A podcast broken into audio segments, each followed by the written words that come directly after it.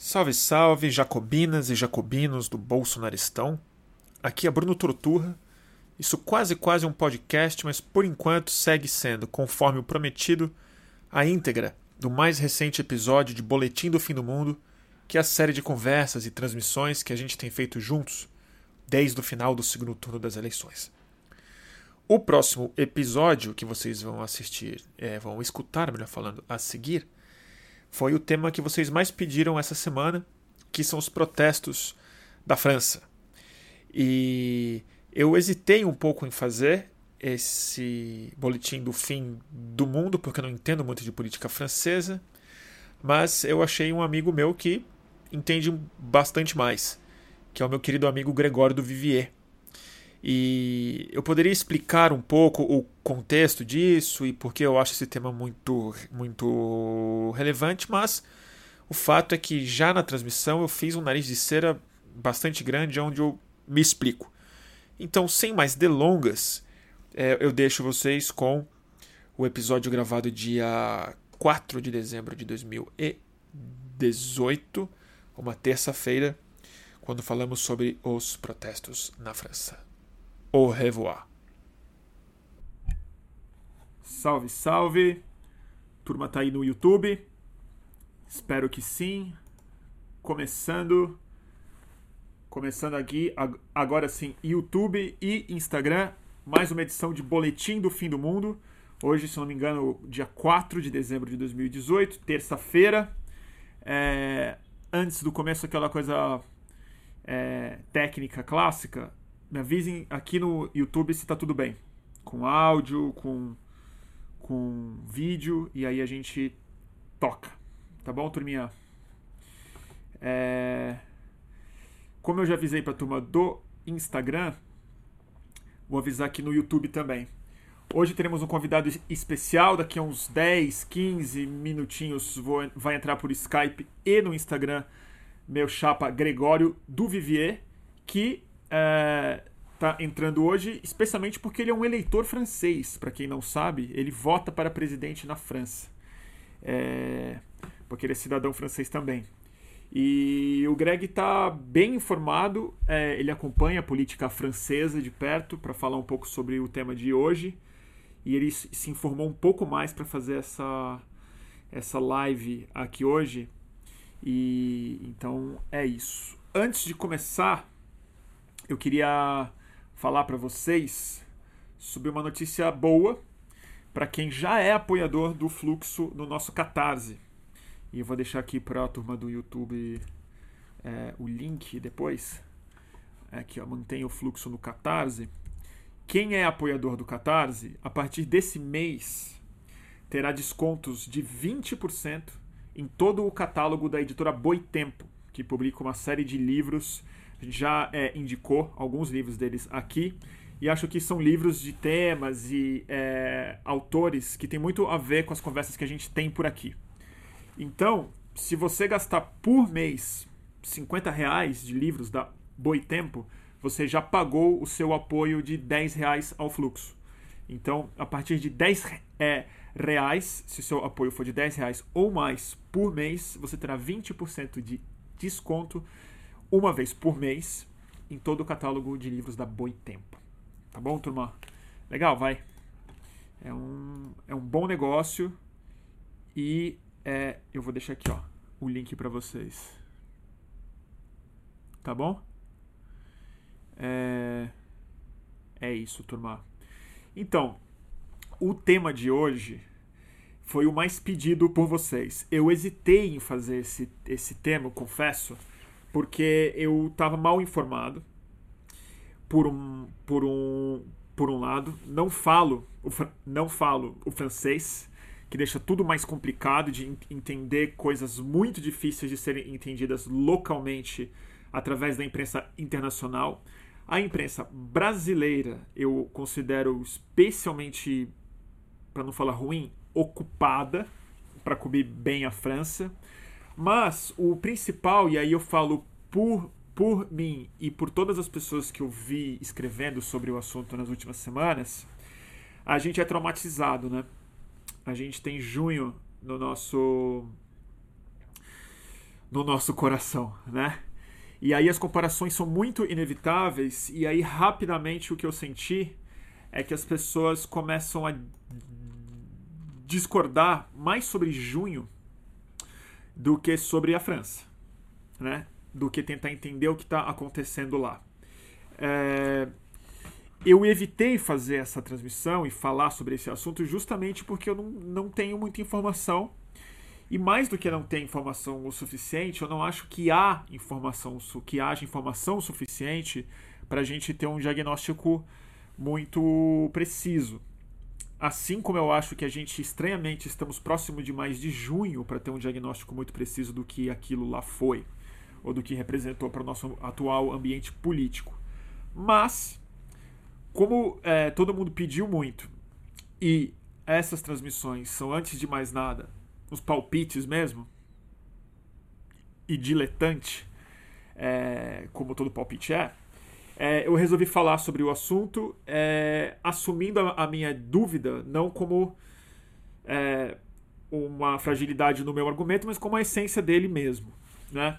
Então eu liguei para algumas pessoas para conversar sobre o assunto, li algumas coisas sobre o assunto, mas mais do que isso, é, tenho uma impressão pessimista. Eu acho que o Greg, quando entrar, talvez seja menos pessimista do que eu, pelo que eu conversei, justamente porque ele conversou com pessoas de esquerda na França, porque ele vê algo importante nessas, é, nessas é, manifestações. Mas o principal motivo que me preocupa não é exatamente a comparação direta com junho, que eu acho que há uma série de comparações possíveis de serem feitas, e a gente vai se aprofundar nela ao longo dessa transmissão mas pelo fato de que o ambiente político global hoje, cinco anos após as manifestações de junho, mas mais importante do que isso, cinco, seis anos após aquela primeira onda de manifestações no mundo inteiro que se é, que se levantavam pela internet, muito horizontais, sem uma liderança clara e tal, é uma outra era. A gente é, já está num ambiente em que, bem ou mal, o tipo de governo que o Macron, a Angela Merkel, alguns países europeus, alguns países na América do Sul representam, hoje eles se tornaram, na minha visão, uma uma barreira muito crucial ao avanço dessa onda de extrema direita e mais do que isso, de uma extrema direita antissistêmica, antipolítica, de outsiders e que sabe surfar especialmente bem em movimentos que se expressam dessa forma, se não de maneira reacionária, é, com uma rebeldia anti-establishment. E isso é muito difícil de falar porque isso eu me lembrei muito de um post que um amigo meu colocou ontem no Facebook, o Eduardo Sterzi, que ele ele estava lamentando e eu lamento junto com ele, que é é uma vitória muito grande do outro lado quando a gente, pessoas que têm uma simpatia por protesto, por rebelião, por manifestação de rua, quando a gente tem medo de protesto, quando a gente não gosta de ver manifestações na rua anti o poder de alguma forma, é, a gente já meio deslegitima a, mobiliza a grande é, mobilização rebelde como indesejável ou como mais vantajosa a um outro lado. Mas ao mesmo tempo isso é real e é aí que a minha dúvida fica não é tanto a minha falta de informação, mas uma hesitação interior muito sincera entre o que é desejável para o ambiente político mundial hoje e é, a minha natural simpatia anti, antissistêmica. A minha natural simpatia com gente organizada contra é, forças econômicas e políticas que representam acúmulo de capital, uma série de coisas que o Macron, bem ou mal, representa. É, eu vou falar bastante disso com o Greg daqui a pouco, porque ele sabe mais dos detalhes das, das políticas francesas e por que o Macron também não é um cara que dá para defender do ponto de vista político interno na França. Mas o que mais me preocupa hoje, lamento, não é a França. É a importância da Europa democrática se manter assim, enquanto a gente vê uma onda tomando já a Espanha, né? Possivelmente Alemanha. Então é, é bastante preocupante na minha cabeça. Sei que vocês devem estar com bastante perguntas aqui. Já tem bastante gente perguntando coisa sobre junho, né? Tá, aqui tá travando muito, gente? É isso?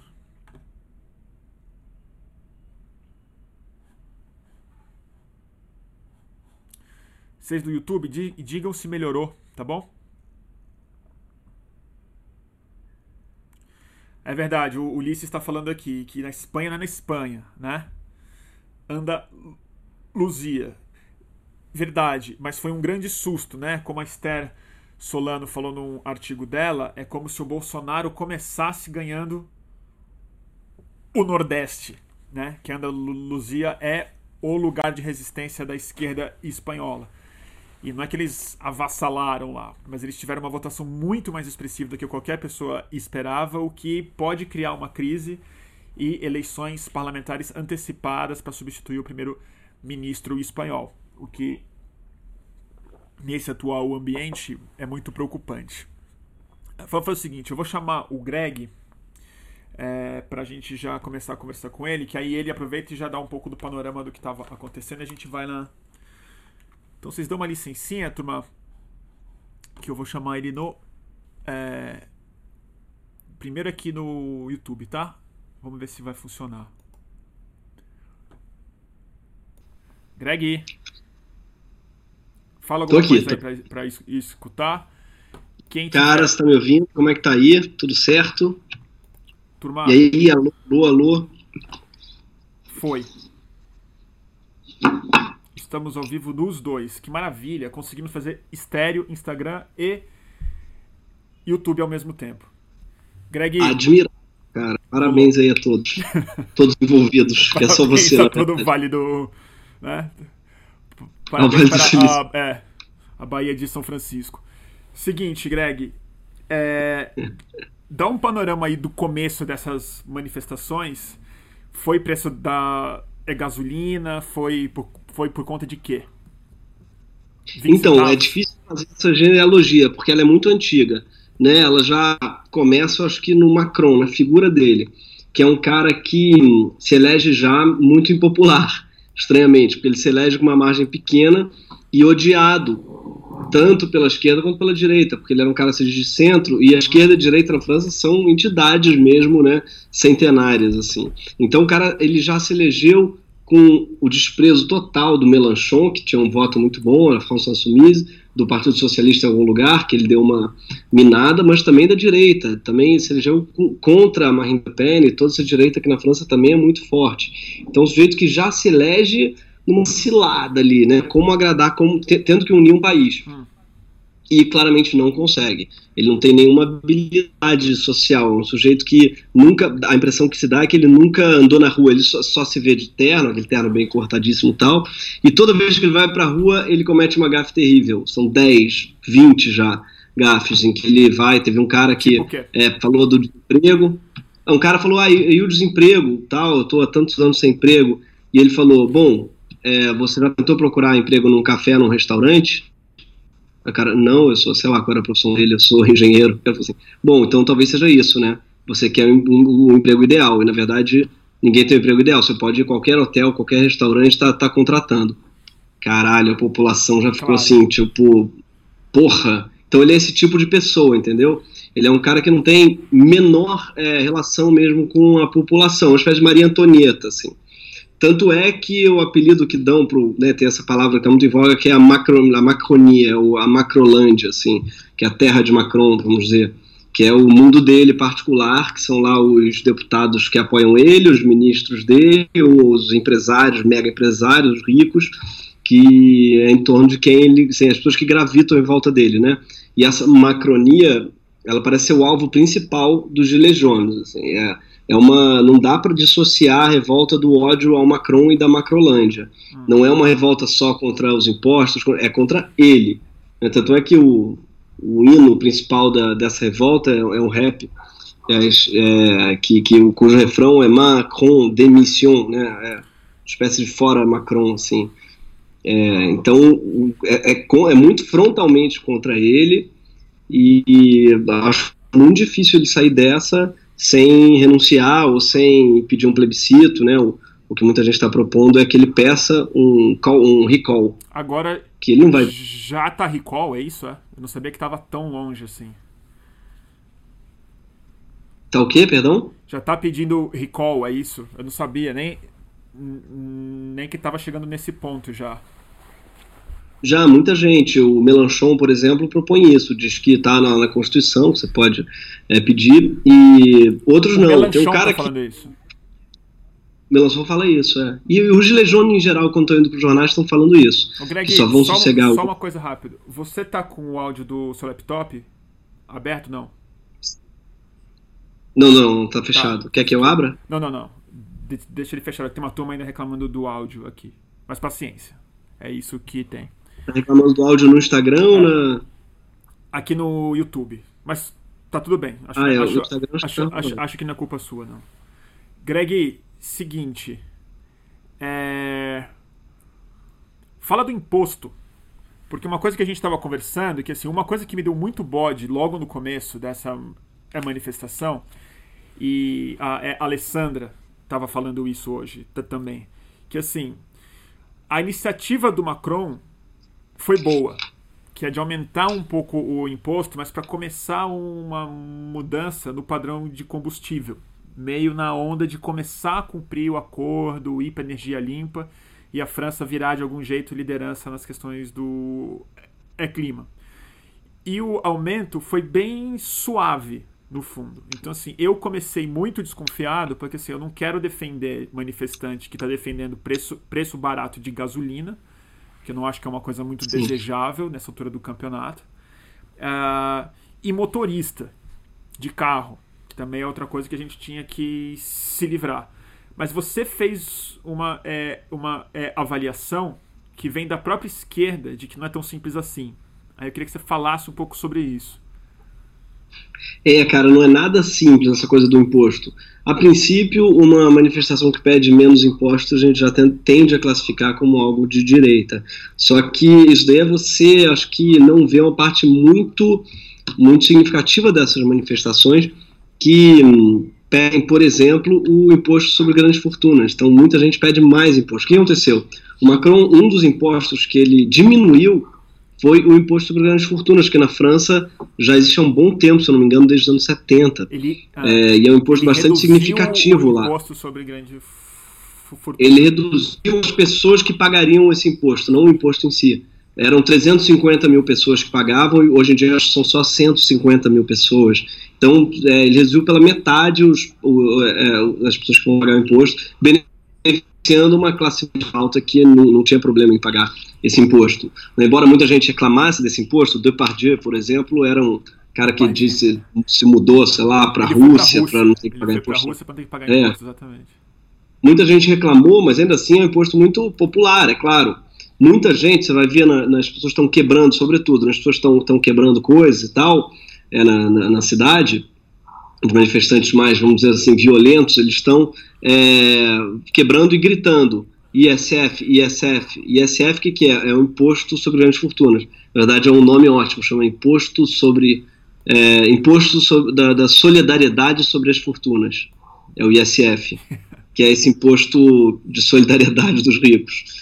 Que é, é, usa os manifestantes muito. é o nome do imposto? É Imposto da Solidariedade sobre as Fortunas, algo assim.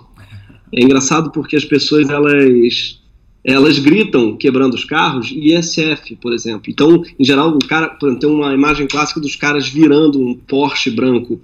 Esses caras estão gritando ISF, ISF, que é pedindo a volta do imposto sobre grandes fortunas. Então, é, essa coisa de ah, eles querem menos impostos, querem menos impostos, mais ou menos, eles estão insatisfeitos com esses impostos. Tá. E no mais, tem uma coisa que no fundo é o pano de fundo de toda revolta fiscal, que é um problema de representação. Né? É o velho No Taxation Without Representation, lá dos americanos de 1750, né? Que, que pediam, enfim, que deu, deu na, na independência americana.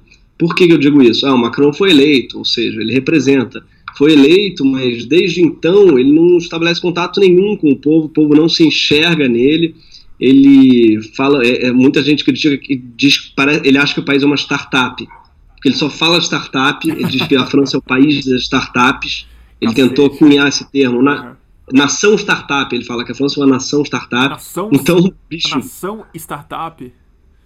É, é, é Isso na França deve pegar muito mal, né, cara? Muito mal. Pega bem uma elite financeira que o elegeu, e claro que não foi só essa elite, porque a elite sozinha não consegue eleger, mas tem ali, pega bem com uma galera que está um pouco deslumbrada, enfim, com, com, esse, com essa novidade que o cara representaria e tal mas não pega bem com a população. Se gostar startup que. Um segundo. Aqui no YouTube tá travando muito. Eu vou dar uma reiniciada rápida aqui no YouTube. Me dá um segundo só. O YouTube ele tem, tá dando esse problema aqui. Maldito Google. Tranquilo. Ah, é, outra coisa que eles quebraram, alguém tá lembrando bem, foi a loja da Dior. Então você vai ver que os alvos, sabe, os caras não estão quebrando alvos aleatórios, estão quebrando a loja da, da Dior, a um Porsche, o alvo deles é, é muito direcionado mesmo, são as grandes fortunas. Né? Então é difícil de classificar como uma revolta de direita exatamente. Né? Eles estão quebrando de, de or... É, mas aí é que tá. Tem uma outra coisa que.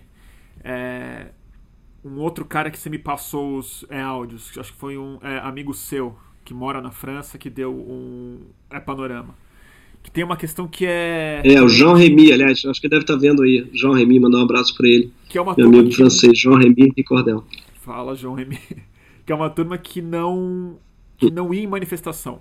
Uma turma que é mais é velha, que é de uma outra faixa etária e que não estava acostumada a ser o tipo de pessoa que ia para a rua, até porque não é só na capital que quebram a loja, mas é no interior, né? Isso. Queria que você falasse isso. um pouco sobre isso também. É, é, tem muita manifestação, né? É um negócio que é notório, assim, quase uma cultura local de manifestação, um país que manifesta muito, vai muito à rua, eu digo. É, e, mas normalmente em Paris, né, que é a cidade em geral sede das manifestações, porque é também onde fica o governo e tal, e a maior cidade além da capital é a maior cidade mais populosa. Ah. Então as maiores as manifestações tradicionalmente são em Paris. Essas manifestações não, elas são sobretudo rurais. Tem muito em Paris, óbvio. Essas imagens estão viralizando tal, de tudo em Paris. Mas tem muito no campo. Muito, muito. É, porque é geralmente quem paga mais. É, que é a gasolina, novidade mesmo, né? O campo Essa é a meio novidade, exatamente. É o campo, é uma revolução, é uma revolta, né, por enquanto, muito do campo contra a cidade, quase. Muita gente em Paris não entende fica sem entender. E os caras, em geral, o discurso deles é contra Paris nesse sentido. Vocês não entendem porque vocês têm transporte público. É muito fácil você fazer um discurso contra carro quando você tem é, transporte público. É. Por que, que o Macron não investe, então, em mais ferrovias, ao invés de desinvestir nas pequenas ferrovias como ele fez? Então, é, eles são muito frontalmente contra esse discurso parisiense da, da elite de que ah, vocês, é, vocês estão consumindo muita, muita gasolina, vocês estão poluindo, etc e tal. O que eles dizem é, nós não temos outro meio. Então é uma revolta muito rural nesse sentido, se não rural, pelo menos é das cidades pequenas, do campo, contra a, a, assim, esse povo da cidade grande, que não tem nem contato, nem imagina o que, que é você ter que pegar todo dia 40 quilômetros, como muita gente pega todo dia na França, 40 quilômetros para ir, 40 para voltar. Sei. É, Cara, e vem cá, como é que você vê a comparação com junho e com os possíveis efeitos que isso pode ter na estabilidade política da França numa hora tão perigosa, europeia especificamente? Você está preocupado com o Macron, que é um cara que não, cara. você não tem muita simpatia, mas ao mesmo tempo ele acabou que diante do que está sendo colocado na é, na Europa, no Brasil, nos Estados Unidos, ele é meio que uma resistência da, né, da democracia Isso. é liberal? Isso. É, eu acho que é muito perigoso, claro, como toda revolta popular, ela pode ser usada e pode ser canalizada para quaisquer fins, mas, de modo geral, eu acho muito positiva tu, tudo que eu tenho lido e visto como lideranças assim saindo e pessoas falando, eu acho muito positivo. Eu estou vendo maravilhado porque, claro que é essa que, que, tem tem de tudo, né? É uma é uma revolta muito popular, como eu falei. Os números variam é, muito, claro, de quantas pessoas estão indo à rua, mas os lesões é, disseram que no último foram 4 milhões de pessoas, tem gente que falou 2, a polícia milhões, falou 300 mil. 2 milhões de pessoas. Num país de, 60, num país de 65 milhões, nossa, Isso é, é muita quase gente. 10% da população, é 8% da população. É bem Mas claro, esses são os números mesmo, né? deles. No, número, é. no numérico é mais Isso aí também são. É isso, são números deles, né? É, a polícia fala que são 200 mil, mas eles dizem que é impossível ser 200 mil porque tem 2 mil postos, é, postos de manifestantes. Então, se fosse 2 mil postos, teria 100 pessoas por manifestação e, e claramente não tem. Então, é uma conta que ainda está sendo feita que é difícil de fazer.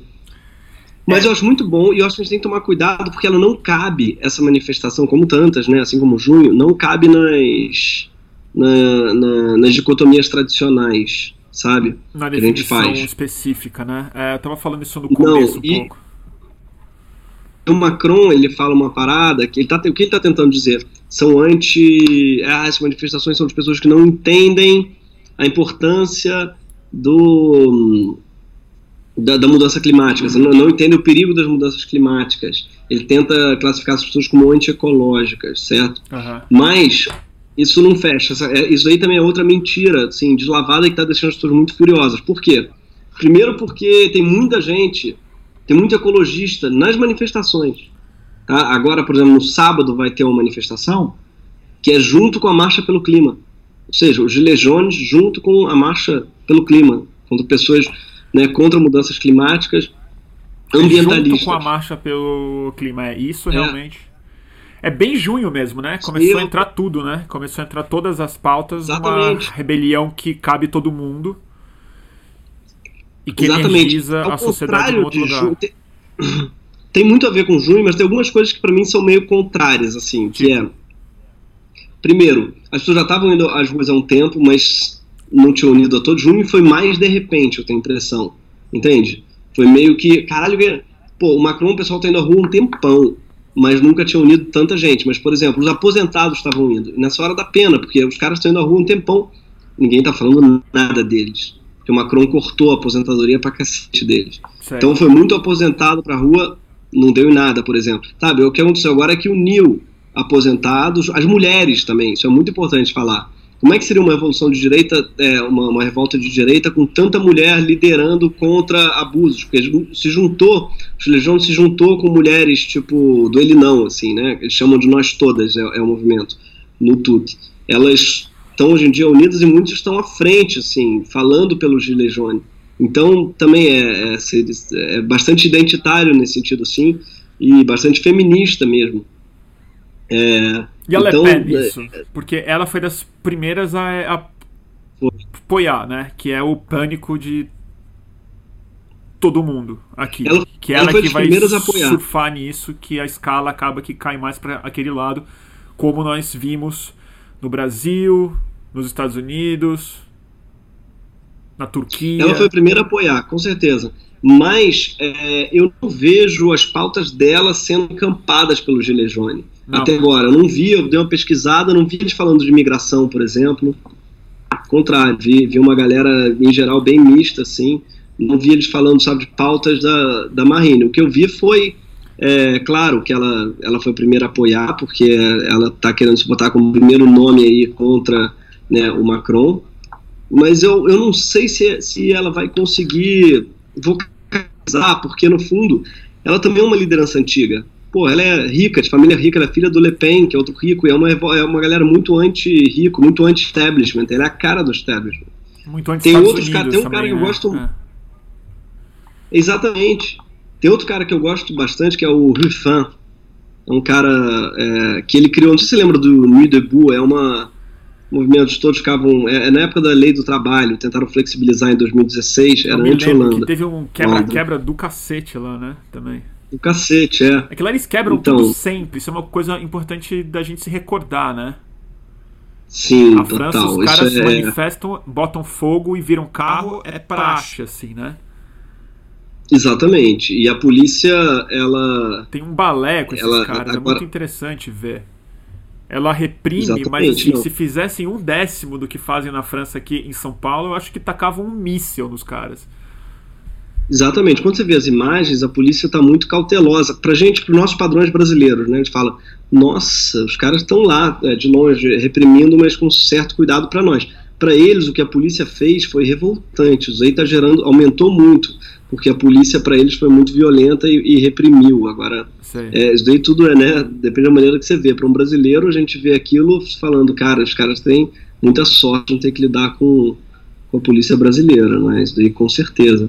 Agora tem muita. Tem, tem uma imagem que viralizou também de uma senhora, uma senhorinha berrando contra a polícia, assim, é, falando "Você tá falando que eu sou. Ah, porque outra, uma coisa que o Macron fez foi bizarra, foi. Tem um cara que faz assim na. na- na- ele, ele tá. Ele é, pega uma imagem o cara tá dando. tchau- Ele tá, ele tá fazendo uma imagem, perdão, meio, meio parece um tchau, assim, mas é meio nazista. Não foi o Macron, na verdade, mas foram deputados e dele, da galera da Macronie, que falou que esse cara. Ou seja, tem nazistas na manifestação, porque o cara passa pela câmera e faz assim. Só que o cara faz assim e tá sem áudio. Foram resgatar o áudio e o cara fala Ave Macron. Ele tá sendo irônico, entendeu? Tipo, Ah, obviamente não é, um- Não é tão não é um simples velhinho assim. nazista, mas É, mas isso- tentaram, já Entendi. tentaram. Entendeu? Estão tentando classificar de nazista, assim, e obviamente não é. Tem um cara, tem, um humorista na França que é muito particular, que é o Dieudonné, que é um. É muito particular porque ele é um humorista negro e de direita, e ao mesmo tempo, não é exatamente de direita, é, ele é muito contra o politicamente correto, assim, Tá. mas de uma maneira. E, e muito contra. É, um- é uma figura bem é, difícil de explicar, assim, sabe? E muita gente classifica como direita, no Brasil talvez fosse de esquerda. Então você não sabe exatamente como é é. Mas ele é- encampou muito o movimento, tá usando os legiões direto e tal. E ele tem uma questão que é- acham que ele é antissemita. Nunca, nunca mergulhei a fundo para entender por quê. Mas então não vou opinar se é, se não é, não sei, mas porque ele fez piadas com os judeus. E ele é apoia. Então tem gente que dizendo que o apoio do Dieudonné, sacou? Mais aquele cara que ah, são nazistas. Só que, obviamente, isso daí é um delírio, assim, que tá deixando os caras muito furiosos. Eles são muito furiosos contra a mídia também. Isso lembra é, junho. Sabe? Os caras são muito antimidiáticos, porque a mídia trata ele tratou, sobretudo com isso, muito mal. Mostrando muito a- o vandalismo, sabe? Sem ouvi-los, sem levar de fato os caras para falar e tal. é bem então, parecido. nesse sentido, parece muito junho. Bem parecido. E a mídia é muito pró-Macron, entre aspas, né? Assim, é uma mídia, é, não exatamente pró-Macron, mas elitizada, como no Brasil, como em tudo quanto é lugar. Você vai ver os debates do, dos legiões estão indo agora para vários lugares debaterem. Você vê os E caras. tem as falando- lideranças agora? Apareceram? Algumas pessoas que falam em nome do movimento já? Tem um monte de gente. Tem de todo tipo. Você vai ver. Tem uma mulher. Quem falou, enfim, que eu achei mais interessante, mas talvez sejam porque puxaram mais para a esquerda, eu achei mais interessante. Mas tem uma pessoa, tem uma ruiva da Normandia que falou muito bem num programa da tarde, assim, que esculachou a mulher. E você vê que não é uma mulher da política. Ela falou assim, cara, eu chego. é, Essa revolta é só porque eu chego no, no, no final do mês e eu não tenho dinheiro para pagar as contas. É só por isso. Aí a, uma mulher rica, também você vê, é, é muito claramente a corte de classe nos debates, você vê uma rica e, e uma mulher pobre. E, e, a, e a mulher mais rica fala, ah, você não tem dinheiro para para chegar no final do mês, mas o Macron acabou de dar é, 20 euros, você não tem filho, cada filho você ganha 20 euros, uma coisa assim, falou, é disso que eu tô falando, você tá dando uma esmola, esse governo acha que quer fazer caridade, tá? o que eu vou fazer com 20 euros? 20 euros você acha que resolve minha vida? Só nessa porra da gasolina aí são 200, e ela faz lá uma conta simples que é, é sabe, esse governo, é um governo que trabalha meio com caridades, dá 20 euros aqui, e ela destrói um Sim. pouco o raciocínio do cara falando isso. É, Mas uma, uma liderança que eu gosto é o Rufan, quem quiser ver vídeo dele, é um cara que tá, tá saindo muito bem. R-U-F-F-I-N. É, é um cara, ele que foi o criador daquele Nuit Debout lá, que não tem bem criador, mas era a principal liderança do Noite em Pé, né, que eles protestavam lá contra a flexibilização do trabalho. É um documentarista, a princípio, um jornalista documentarista. Fez um, vi- um filme muito bom, que é fácil de achar na internet, em francês chama Merci Patron, é, Obrigado Patrão, né? Que é sobre leis de trabalho e tal. Cara, o, programa, o filme dele é maravilhoso, ganhou todos os prêmios documentário na época na França, César e tal. E aí o cara fez o New Debout, esse movimento, e se elegeu deputado. Ele hoje em dia é deputado pela, pelo partido do Mélenchon lá, o François Insoumise. E aí ele é um cara que é muito crítico, sempre, ele já era crítico ao Hollande, que era socialista, e hoje é muito crítico ao Macron. Mas ele é um dos que fala que o Macron não tem que renunciar, não. O que ele tem que fazer, urgente, é voltar com o imposto grande. Assim, ele tem que voltar a dialogar com a população, e ele é a favor da volta do imposto de grandes fortunas também. Interessante. E o fim do. Eles têm um termos que é presente fiscal. Presente é, fiscal. Eu chamo de isenção fiscal. É tipo cadu ah, fiscal. Entendi. Que é tipo. Fiscal. Ele fica, dando, ele fica distribuindo presentes fiscais, o Macron. Então tem presente para tudo quanto é tipo de indústria, tudo que é tipo de grandes. É... Essa é a política do Macron, é muito de isenção. E o que o Ruffin e muita gente hoje critica é em vez de ficar distribuindo isenção e aumentando imposto, né, seria melhor que você não desse isenção e talvez, quem sabe, é, abaixasse os impostos. O que acontece? A isenção, ela, ela, é, ela, é, ela atinge os ricos, né? Ela, a isenção está mais que provado matematicamente que o, o sujeito que ganha isenção, o grande empresário ganha isenção, não contrata mais gente, ele aumenta a margem de lucro dele, isso no mundo inteiro é igual. Ele põe no bolso, Janeiro faz... e esse dinheiro de algum jeito não fica mais na economia. Não é nem só Exatamente. uma coisa de, né? Assim... Exatamente. O Rio de Janeiro faliu muito por causa disso, né? As isenções do governo Cabral e Pezão, assim, é um negócio que recuperaria o Rio é, rapidinho. E lá é bem parecido nesse sentido. Assim, o cara distribuiu muita isenção para grandes empresários e ao mesmo tempo aumentou os impostos dos trabalhadores. Então é um negócio que a revolta vem muito daí. Greg, um segundo só, que deu uma pausada aqui no Instagram. Estamos com conexão baixa, peraí. Eu vou ter que colocar uma internet mais forte aqui no, aqui no escritório, tá foda. Enquanto isso, vamos Opa, voltou. Greg? Oi. Tá dando algum eco aqui no meu. Acho que parou. Foi. Voltamos. Cara, muito interessante, Oi. Greg, que você tá falando, porque. Eu tava bem mais. Assim, eu ainda tô preocupado. Porque tá qualquer questão. Eu tô. Você tá me ouvindo? Tá me ouvindo, Greg? Ah, não, acho que você caiu aqui no Instagram, peraí. O Greg caiu, peraí. Eu tô, mas acho que com um certo atraso. Você tá me ouvindo agora? Eu tô, Greg, mas peraí, que você caiu aqui no. Minutinho só.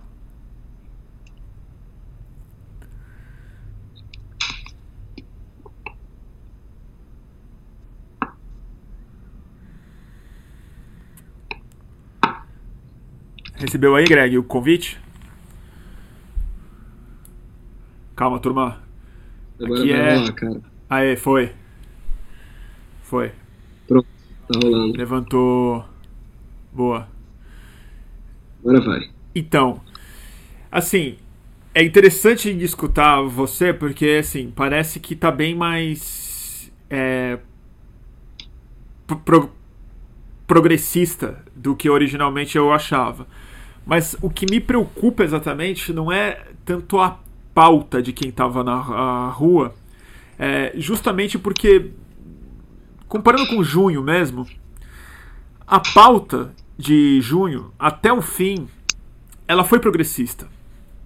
É muito difícil, assim. O, a turma que foi pra rua pedir impeachment e polícia, PM, pau nas pessoas, MBL e tal, apareceu, depois, apareceu em 2015, no fundo. Começou um pouco na Copa e depois apareceu em 2015 com mais, com mais é força mesmo.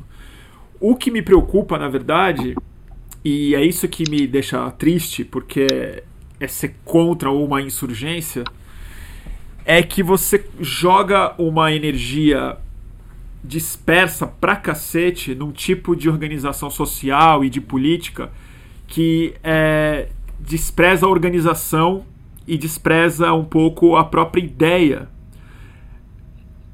é institucional você você vê isso na França um de desprezo a. Pu, pu, eu tô muito gago. é algo que. Algo que como, é que. como é que eu explico isso, cara? Porque assim, eu entendo que dentro da França, acho que é isso que eu quero expressar. Dentro da França, pode não ser preocupante quando você pensa nos impostos, na pauta, no Macron, no que ele representa, na história do país, nas pessoas que não têm grana. Mas a gente está vivendo uma, uma é, coisa política no mundo em que essas micropautas elas acabam se expressando sempre, pelo menos nos últimos oito anos, mais Sim. no é, ressentimento e na raiva quando vão para a urna do que no progressismo. É quase como se a pauta da pessoa na vida individual pudesse até ter um, ter um lado muito progressista, mas quando ela se expressa politicamente na é urna, em, em geral ela é mais é, ressentida é. e dá merda. Né? E acho que esse é o medo que todo mundo sente e às vezes não gosta de ter esse, de ter esse medo, porque é se colocar, às vezes, né? É, pedir para as pessoas saírem da rua de alguma forma, que me falavam muito isso em junho. E eu ficava muito puto quando eu via a esquerda com medo da rua. E eu não acho que junho foi um erro, não acho mesmo. Ao contrário de muita gente, eu não acho que é possível encapsular junho. Tava todo mundo lá. É, e acho que é isso que eu me pergunto se está acontecendo na França. Que eu lembro numa segunda-feira aqui em São Paulo, aquela que foi um milhão de pessoas para a rua. A coisa mais importante que eu vi naquele dia, que foi o dia que caiu mesmo, o, que caiu é, aumento e tal, foi quando um monte de gente que se odiava e ainda não sabia que se é, odiava estava na rua junto. A divergência só foi aparecer é, uns meses após, mas estava junto. Os coxa, comunista, anarquista, a feminista, movimento negro, MPL, é, e após essa, é, após a desestabilização mesmo das instituições, é que essas pessoas foram se expressar de maneira mais organizada. Eu não sei, eu fico meio reticente mesmo. Cara, eu concordo com você nesse medo, assim, mas eu tenho impressão, não sei se você tem a mesma leitura que eu, de que hum, tem muito a ver com, a, com como as pessoas se organizam para lidar com o movimento. O que eu quero dizer com isso? Será que do, o junho de 2013 teria ido teria dado em 2014, 2015 e na ascensão de uma nova direita no país se a esquerda tivesse sido é, menos inábil com a população e menos surda, porque assim, se há de convir que o PT estava no poder e lidou muito mal muito com a voz mal. das ruas, certo? Tanto na esfera municipal, em termos de Haddad, quanto na esfera federal, em termos de Dilma, assim lidou tão mal quanto o Alckmin no, na esfera estadual. Então, meio parecido, que é que gente é essa, pelo amor de Deus? Aí vai lá e. Gente, a Dilma sancionou a lei antiterrorismo. Então, assim, é, acho que vai depender do quanto a esquerda vai entrar no barco furado, vai dar um abraço de afogado no Macron. E não está dando. Se eu visse o Melanchon apoiando o Macron e falando assim: vocês, vocês são de direita, parem de bater nele, vai Entendi. trabalhar vagabundo eu ficaria preocupado. Mas o que eu estou vendo é uma, é uma esquerda muito lúcida, nem tanto Melanchon, claro que é lúcido, mas sobretudo desse Fufan de outros lideranças, surgindo e conseguindo vocalizar a voz das ruas através da esquerda, coisa que não aconteceu em junho de 2013. Uhum. Não teve nem, nenhuma liderança conseguiu é, vocalizar tão bem quanto a direita conseguiu vocalizar é, futuramente. O que não quer dizer que o movimento fosse de direita, mas eu acho que tinha uma certa surdez na esquerda, até porque ela estava no poder, em alguma medida, que não conseguiu entender os anseios daquela população e logo chamou de é, fascistas de ou coxinha. de sei lá o que. Ou de, ela batizou é. a manifestação, né? Ela batizou a manifestação de coxa. Exatamente, eu, tenho, eu acho que isso é um perigo quando a gente faz isso, não é? A gente dá de presente para a direita quando a gente fala que é essa manifestação aí de direita, as pessoas falam, tá bom, então, já que você está me direita, chamando, é. então... Eu lembro eu muito ler, disso, de, é. fazendo as transmissões na rua, E eu lembro que durante um mês, você ia falar com as pessoas, elas se diziam muito anti-Dilma, anti-movimento so so movimento social, mas a pauta que elas tinham na cabeça delas era super de esquerda. Era tipo estatização de banco, redução de lucro de milionário. E com o tempo, elas foram abraçando um monte de pauta reacionária porque a esquerda aceitou esse papel de antagonismo. Ela não tentou explicar que estava mais é, próxima do que ela gostaria de é, admitir. Então me, me parece que no começo foi uma cisão estética e que rapidamente virou uma cisão ideológica. Porque os reacionários falaram: não, vem, vem aqui e a gente explica pra vocês. A gente vai dar uma é, ideologia pra vocês. É, mas Isso. eu concordo com você. Exatamente. uma rejeição Sabe? da esquerda muito forte é, mesmo. Eu acho que faltou, né, em junho, não tinha é, ninguém na esquerda que não fosse institucional. Claro que tinha a galera tal da FIP, a Frente dos Anarquistas, tinha, tinham frentes anarquistas, frentes mais à esquerda que o PT. Mas ninguém, eu tenho impressão, uh, falou por essas pessoas, sabe? Ninguém ali tinha, ninguém é, era, ficou meio com medo. Será que as pessoas são fascistas? O que, que elas são? Elas começaram a gritar sem partido. E aí já chamaram de fascistas, só porque elas pediam uma manifestação sem partido, sabe? Eu acho que isso aí também foi um perigo, assim. Essas manifestações da França são sem partido. Não quer dizer que não sejam é, fascistas, não quer dizer que sejam fascistas sabe? A gente vezes faz essa confusão e é. eu acho que, enfim, é, é, um perigo, sabe? É um perigo. Eu acho que não dá para chamar, quando você chama de fascista, a pessoa abraça.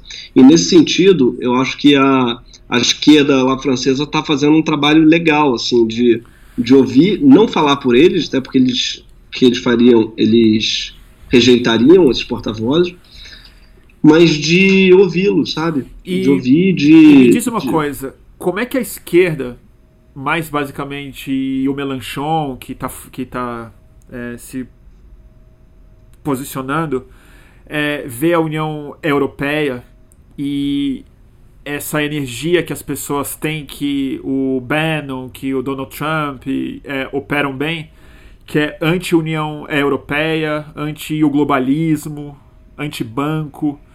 Porque uma preocupação que muita gente tem é que a zona do euro e o globalismo, como esses caras têm falado, o climatismo, como esses é. caras têm falado, na sua expressão mais é, quando ela não é muito predatória, ela é a resistência possível ao nacionalismo, que pode se expressar às vezes através da própria esquerda, quando é contra a zona do euro, quando é protecionista, uma série de coisas. Sim. Você você está vendo isso? Como é que Tô. você encara esse Uma, uma crítica que fazem muito, uma crítica que fazem muito ao Macron é que ele se dá melhor com a elite global do que com a população rural da França. Então tem muito isso. Você vai ver mais ele em reuniões com o Macri ou com o Temer ou com o Trudeau, né, com quem for no mundo, do que em união com a liderança agrícola lá do interior do sul da França. Ele está muito voltado para fora. É? E essa é uma crítica que fazem a ele mesmo. Ele dialoga melhor com as lideranças internacionais do que com o próprio povo. Porque essa é a formação dele. Ele é um cara dos, das, grandes écoles, que os caras chamam, né? que é a Ivy League assim, francesa, e, e é com essa gente que ele está acostumado a lidar. E ele fala. Agora, eu acho, eu, eu acho interessante que esse povo está. Por acaso, aliás, não por acaso, ele estava na Argentina quando explodiu. Né, e teve que voltar correndo. Porque ele, e, e aliás, é muito comum esse tipo de né? acontecer quando. Pode crer. É muito comum isso acontecer quando o presidente está fora, né? Assim, de modo geral. O Haddad estava é, na França, né? Em junho. O Haddad estava na França. Estava na França, de Exatamente. todos os países, estava em Paris, junto com Alckmin. Foi, de, de Paris, que deu uma declaração muito, muito ruim. É isso. De Gaulle, por exemplo, em 68, tava também estava do outro lado, ele teve que voltar correndo. 68 que ele também não estava. De modo é. geral, são são revoltas também que pedem uma presença, de modo geral, maior do, do presidente perto do povo, né? No fundo é isso que eles estão pedindo. Agora, não sei exatamente se eles são anti-europeus, sabe? É, eu não vi muita gente falando anti-Europa, não, cara. Eu vi muita gente falando anti-ricos, claro, que é uma pauta um pouco. Acho que você travou. Deixa eu ver se você tá. Você tá me ouvindo? Eu tô te ouvindo. No, no Instagram também? No Instagram não. É, no Instagram eu travei. Me dá, um segundo, me dá um segundo que eu vou ver aqui o que aconteceu no Instagram.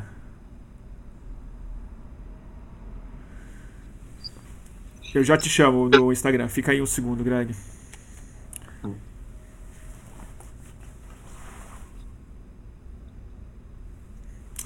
Internet maldita.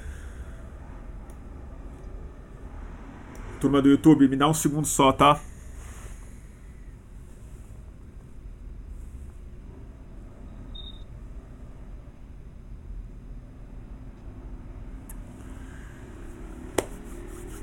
Um segundo, turma.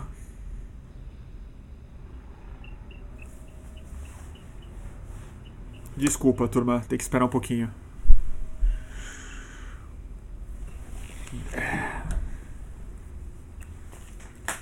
Tá travado aí, não? Como tá é travado. Tá? Eu tô tendo que. Tá oh. bem estranho. Eu não quero perder a gravação do Instagram, entendeu? Eu tô com medo que ela perca agora. Ah. Porque deu, deu uma travada aqui, ó, pra quem tá em casa vendo. Vídeo ao vivo encerrado, só que ele tá carregando sem parar.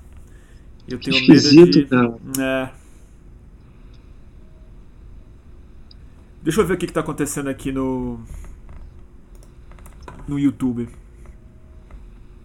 Ah. Putz, é isso. Acho que eu perdi a gravação do Instagram, sabia? Pô, que pena. Juro por Deus. Será que eu. Será que de repente eu não perdi. Eu acho que sim, porque você não, não, não, você não tem opção de salvar. O meu não apareceu mesmo. É isso, perdi a gravação do Instagram. Paciência. Pelo menos tem uma do YouTube. Eu vou voltar aqui, transmitir ao vivo. Turma. Quer que eu transmita? É. É que eu já fico com o arquivo. Tá. Eu, eu, deixa eu ver aqui. Tô ao vivo, eu vou te convidar, Greg.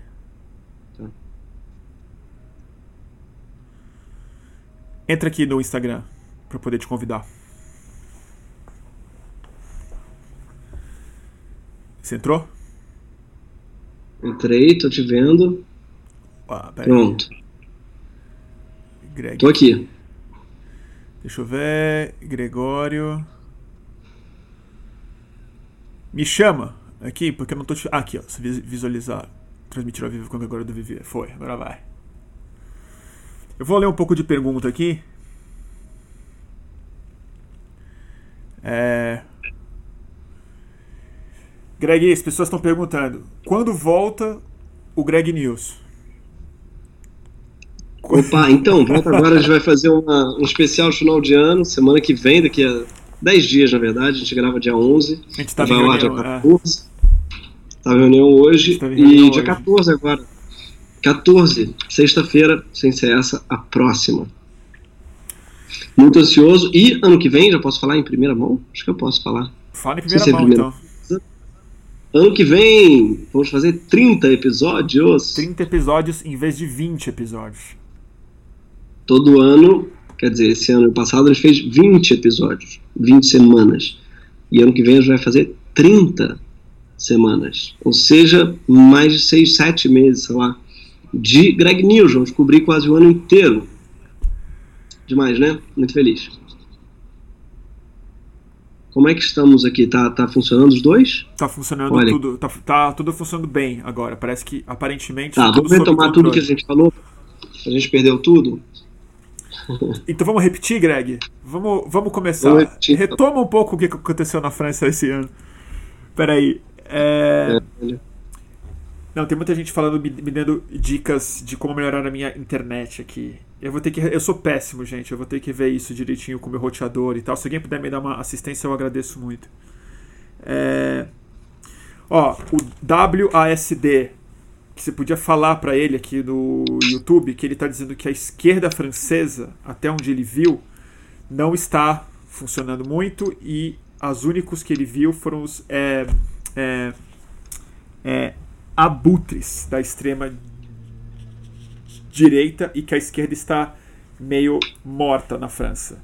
Então, aonde que você recomenda que ele olhe é, boas fontes de esquerda? Onde ele pode renovar as suas esperanças de que não é simplesmente a Le Pen que está faturando em cima desse, desse movimento?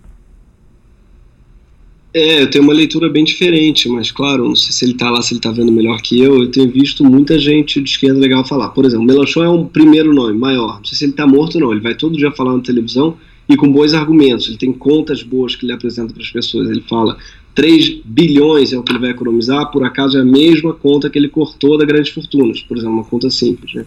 Uhum. Mas ele não é o único, óbvio. O Fai que eu falei também é um cara que eu gosto. João Rafael é o. Fai esqueci o primeiro nome dele Outro cara que eu adoro, R.U.F.N.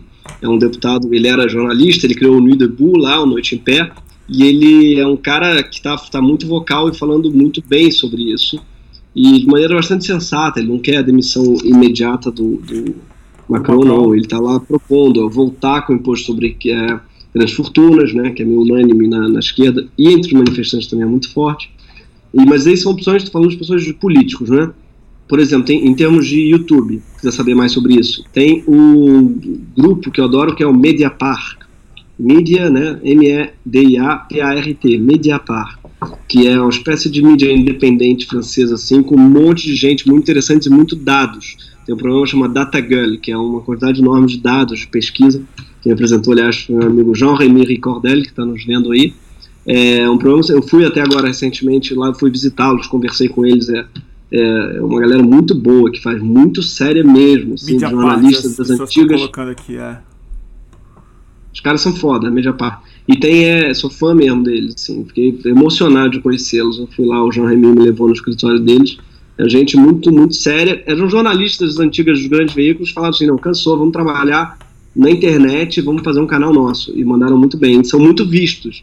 Então, não sei se está falando dos abusos da direita, não sei qual é o tamanho deles no YouTube. Esses caras são bem grandes no YouTube. Tem um youtuber que eu adoro, que é o Usul, U-S-U-L, né? É um cara que saiu do, do game, ele era gamer, mas virou um comentarista sensacional sobre política. Gosto muito do, da, das coisas que ele fala. É, tem um cara que um povo que eu adoro também, que é o Ozon Cozé, O-S-O-A-N-S, espaço Cozé, de C-A-U-S-E-R.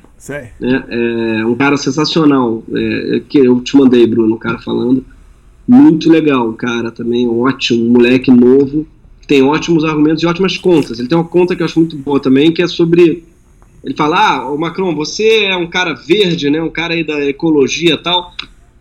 Por que, que avião, que é o meio de transporte mais poluente, é, tem zero de imposto ah, sobre ah, Isso é muito interessante que você me colocou. Isso é, isso é crucial de verdade. Que é muito pior do que a poluição de carro no curto prazo, né? Muito pior tem, ele mostra lá um dado que diz que quem mais polui, rico polui muito mais que pobre, não é? Muito mais. E rico paga muito menos imposto, muito mais. É o avião, que é um problemaço rico, real. O avião, exatamente. É o avião que mesmo na França, que é um país pequeno, é um problemaço, pequeno comparado ao Brasil, né? É. E que não tem tanto é, ponte aérea feito em é, Rio São Paulo, as pessoas pegam muito mais o carro. Ainda assim, o avião é um problema seríssimo lá. Eu tava lendo paga, um negócio muito, muito quem doido. Pega avião é rico. Não tem Eu tava lendo um negócio muito louco sobre avião. Que se você é vegan, mas pega um avião pro exterior uma vez no ano, você já fez mais estrago do que se comesse a carne e não usasse o avião. Sério? Um voo. É. Então tem um movimento na Califórnia que eu sei de pessoas que são muito ambientalistas que falaram assim: não voamos mais. E os caras faziam sacrifícios enormes, assim. Eles, tipo, vão de carro pra puta que pariu pra não pegar o avião. Porque eles falam que é o principal emissor de gás estufa por é indivíduo. Porque cabe muito pouca gente dentro do avião pro tanto de combustível. Então, se você está fazendo conta do quando individualmente você é, usa, você não pode pegar um avião. É bem mais prejudicial para o meio ambiente, para a mudança climática é, do que do que carne, por, por exemplo. Nossa, cara, isso eu não sabia É óbvio não. que parar de comer carne tem mil outras implicações éticas, né? Tem o animal, claro, tem o uso do solo, tem uma série de coisas que são importantes e quem não come carne, siga não comendo carne. Mas pra você ter uma ideia, cara. se você pega um avião de distância é média, você já colocou mais é, gás estufa na atmosfera do que comer carne o, o ano inteiro. Cacete, eu não sabia Foda, disso não. É. Olha, o Ozon Cosé que ela escreveu ali, dá para clicar, é, é, que dá, tem essa conta do avião que é muito boa. Que é, por que, que não é impostado a querosene do avião? No Brasil é pior ainda, né? No Brasil não é só o, a querosene não é impostado, como o IPI também, na compra de um jato. Você compra jato é, sem imposto no Brasil. compra jato sem imposto. É, isso é, isso é o fim isso. da picada.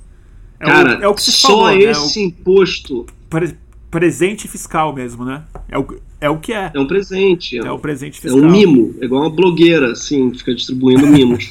assim, eu. Eu, cara, o, a conta do IPI de jato, né? Já fizeram isso algumas vezes no Brasil. Se eu não me engano, pagava mais de uma USP. Só de jato? Ah, falar USP é muito cara. É. Só de, só de jato? avião particular. Cara, é muito oligarquia. Não dá, velho.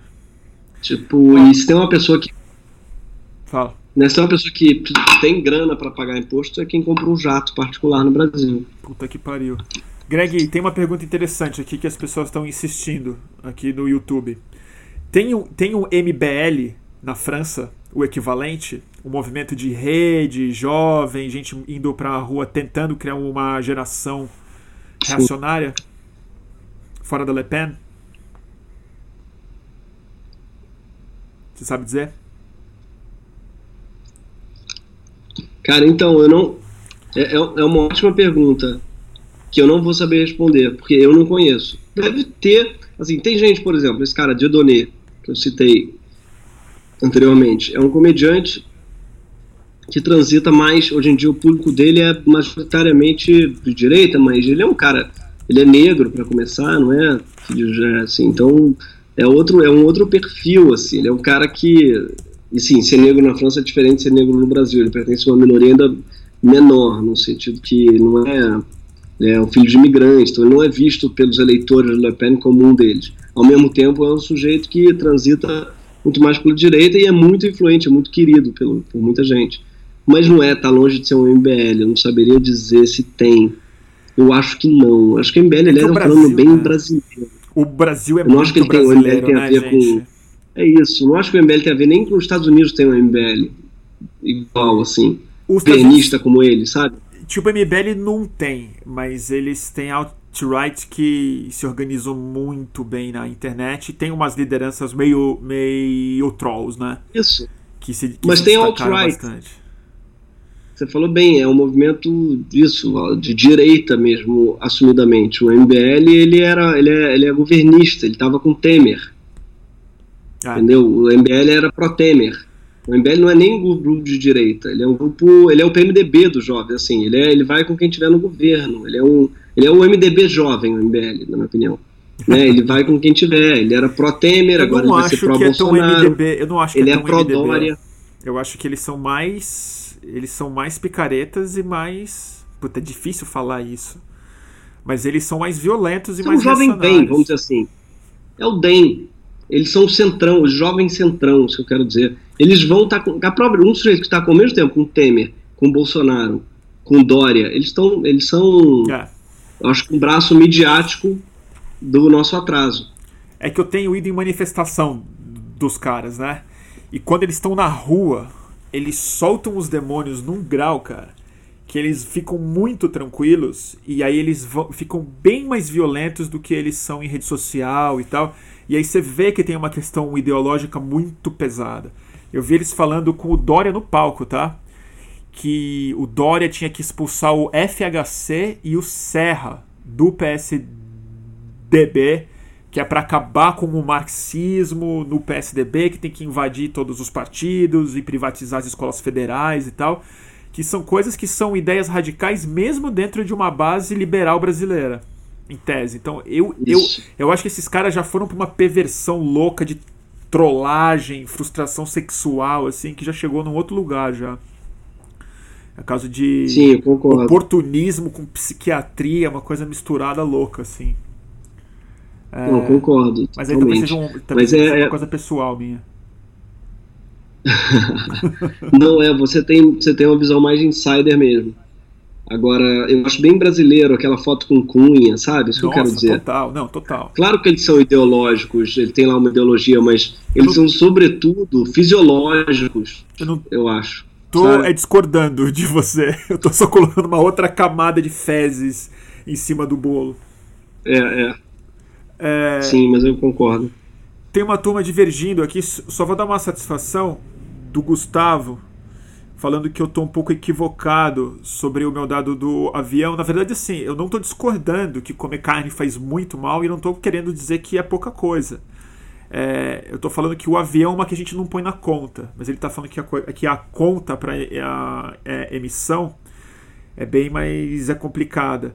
Mas é o seguinte, quem fez essa conta, Gustavo, não foi nem eu, eu não estou dando um, um, chute. É um movimento é, muito sério da Califórnia, uma turma que eu é, entrevistei e que o vegetarianismo dos, dos caras, que era muito comprometido, ele incluía a cadeia inteira. Então, por exemplo, essa turma não comia a banana, porque não se produz nos Estados Unidos. Então, eles não comem comida que viaja de avião ou que viaja mais de não sei quantas milhas. E aí entre muitas coisas de compromisso ético, eles estavam me, me explicando que pegar um avião para ir de para cruzar os Estados Unidos é muito mais é, é muito ruim. Ele é, emite muito mais gás estufa do que se comesse uma carne da Califórnia, por, né? Então é claro que a conta é bem complicada, mas em geral a gente não põe o avião na, tanto na nossa conta. Então é mais um sentimento de culpa aí para você colocar uhum. em cima da sua ponte aérea. Exatamente. Né, Greg? Que uma que você pega. Que prova... Uma que você pega amanhã, se eu não me engano. Sim, sexta-feira. Sexta, sexta Exatamente. Nem fala, puta que pariu. Alguém colocou um link aqui sobre isso. Obrigado. A Carol colocou esse link aqui. A fonte desse grupo, estão me perguntando, cara, eu não sei a fonte porque é uma turma que eu conheci quando eu morei em São Francisco. Morei em São Francisco em 2008 e eu andei muito com uma turma bem radical do meio ambiente lá, turma psicodélica que morava em fazenda e tal. E os caras tinham exatamente esse compromisso. Tipo, a gente não pega avião. Então o cara tinha que cruzar os Estados Unidos de trem, que é super difícil, porque ele fala: Eu não vou emitir o carbono. Então é uma vida quase de monge, assim. Era bem mais difícil do que ser vegano, pelo menos na Califórnia. É... O pessoal tá reclamando que tá travando aqui? Não, acho que não. Acho que tá bem a transmissão aqui. Greg, deixa eu ver aqui. O Ulisses amigão meu de velha guarda tá aqui do YouTube falando que um amigo dele que mora em Paris disse que a manifestação é micareta de f... que é uma micareta. É... Deixa eu te perguntar uma coisa. O que ele quer dizer com isso? Uh, falavam isso de junho, né? Que era uma micareta, isso. que era festa e tal. Deixa eu te perguntar, esse seu amigo, ele defende um, ele defende qual posição? o Macron, possivelmente. Não sei. Porque não parece micareta, gente. Tá, tá pegando fogo pra cacete lá e o Macron já recuou. E. E tem uma manifestação gigante marcada para sábado, né? Eu também não sei o que ele quis dizer com micareta, se, é, se tem gente se pegando, se é se tem gente. O que, que é? Se tem, é, qual é o conceito de micareta? E, e até por que isso é ruim, sentido assim. É isso, exatamente. Eu acho que, bicho, nesse sentido a gente tem muito a aprender com o movimento gay, eu acho, sabe? Que é, não faz muita diferença entre a manifestação, assim, a manifestação tem muito da festa, a parada gay ela é uma festa, mas é uma manifestação e, e é por isso que vai tanta gente, porque, né? É, é. Tem uma, eu lembro muito de um cartaz bonito do, tinha na parada gay que é fervo também é luta, enorme assim. É isso, os gays ah, assim, não, é eu que, entendi o que, que ele quis falar. Não falando que essas manifestações são uma micareta. Acho que foi algo que você mesmo me falou hoje à tarde, Greg, que lá ir em manifestação é parte da cultura ah, da França. É. é. como se fosse parte do é, é carnaval, é, assim, tipo, os caras vão em manifestação. Queria que você falasse um pouco sobre isso, porque é, arrebentar as coisas na França é uma tradição que vem desde a Revolução, né? Isso. Não, é algo, é uma cultura, né? É, se alguém já morou aí, sabe como é que é, que é uma coisa de. Qual é a manifestação de hoje, né? Se, se o La Manif, as pessoas perguntam, tipo assim, como quem diz qual é a boa? É algo que as em pessoas. Buenos Aires, igual. Bom, é, Buenos Aires é uma cultura mesmo de ocupação das ruas e, sobretudo, da esquerda, né? E Paris, sobretudo. E, como a gente está falando, a grande diferença é que agora é na França inteira. Então, ou seja, a grande diferença dos jaunes. É. Muita gente, cidade pequena, meios rurais e gente mais velha, gente que não é o público, a pessoa que em geral vai manifestar. Quem é que manifesta, sobretudo, manifestava, né, antes do Gilets jaunes, era jovem universitário, vamos dizer assim, era esquerdas. O legado de E que está manifestando né? contra o Macron, mais 68, está manifestando contra o Macron desde o dia 1 do mandato, na verdade desde o dia 0. Você vai ver, os caras estavam já ficaram muito putos que o cara ganharam, ficaram zero felizes com, com é, a vitória dele. Ah, mas ele ganhou da Marine Le Pen, foda-se. É, mas ninguém ainda turno, com né? isso. É. Eles vão por posição, né? É Exatamente.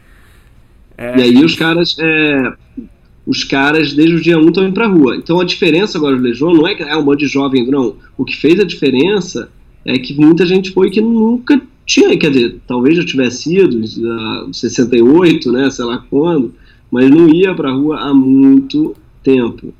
E acho que essa daí que é a grande diferença. Uma manifestação muito rural, muito mais velha do que costuma ser, não é? E eu não sei se o pessoal viu porque caiu a live, então vou repetir as coisas que a gente falou assim, de repente, né?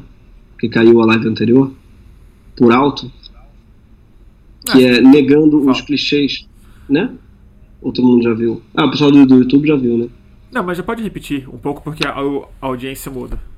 É só a gente não se estender muito. Ah da nossa repetição. É, é, resumindo rapidamente, alguns é, negando algumas coisas que as pessoas estão falando às vezes, pelo menos do que eu estou vendo daqui, embora tenha visto lá também, tenha participado de uma assim ao longe, tentando entender e conversando com as pessoas, minha pesquisa sobretudo internet, nessas fontes aí que eu dei, que é, ah, que é, o Macron diz, manifestação antiecológica, mentira, a marcha do clima está junto com eles. Além do que, se, é, se, a, se esse imposto que ele, quer, que ele botou é imposto ecológico, por que não impostar, por exemplo, os aviões, que são impostos para rico, não é? Sim. Depois, a ação é uma manifestação de direita, contradizendo isso, o fato de que a esquerda está toda embasando, tanto o Melanchon quanto o Rufin, quanto o Constance Sumise, está junto com eles nas ruas, e além do que as mulheres é que estão puxando, porque se uniu também a pauta feminista, e enfim, e quando você vê a cara das pessoas, sobretudo pobres, pedindo, é, muita gente pedindo a volta do imposto pela, pela de grandes fortunas, que é o ISF, que é o imposto de solidariedade à fortuna, que o Macron diminuiu, que estão querendo que volte a aumentar. Então, as pessoas estão quebrando, por exemplo, Porsche ou a loja da Dior, estão gritando. Você pode ouvir isso no vídeo. ISF, ISF, isso é, isso é o imposto de solidariedade à fortuna. Então, difícil dizer que isso é um motivo de direita para quebrar é, alguma coisa. E terminando, um, outro mito que as pessoas falam, qual é mesmo? Ah, que é a Marine Le Pen, que é a mandante, ou sei lá o quê. É que ela apoiou no começo, né? Ela foi a ela apoiou no começo, primeira exatamente. pessoa que, que defendeu, né? Dizem. É isso, exatamente. É. Mas ela foi, foi uma das primeiras. Mas isso aí tá muito longe de dizer que ela representa essas pessoas. Pelo menos as pessoas que eu vi falando, não parece muito o perfil dela, não assim, de eleitor dela, muito imigrante, é. muita.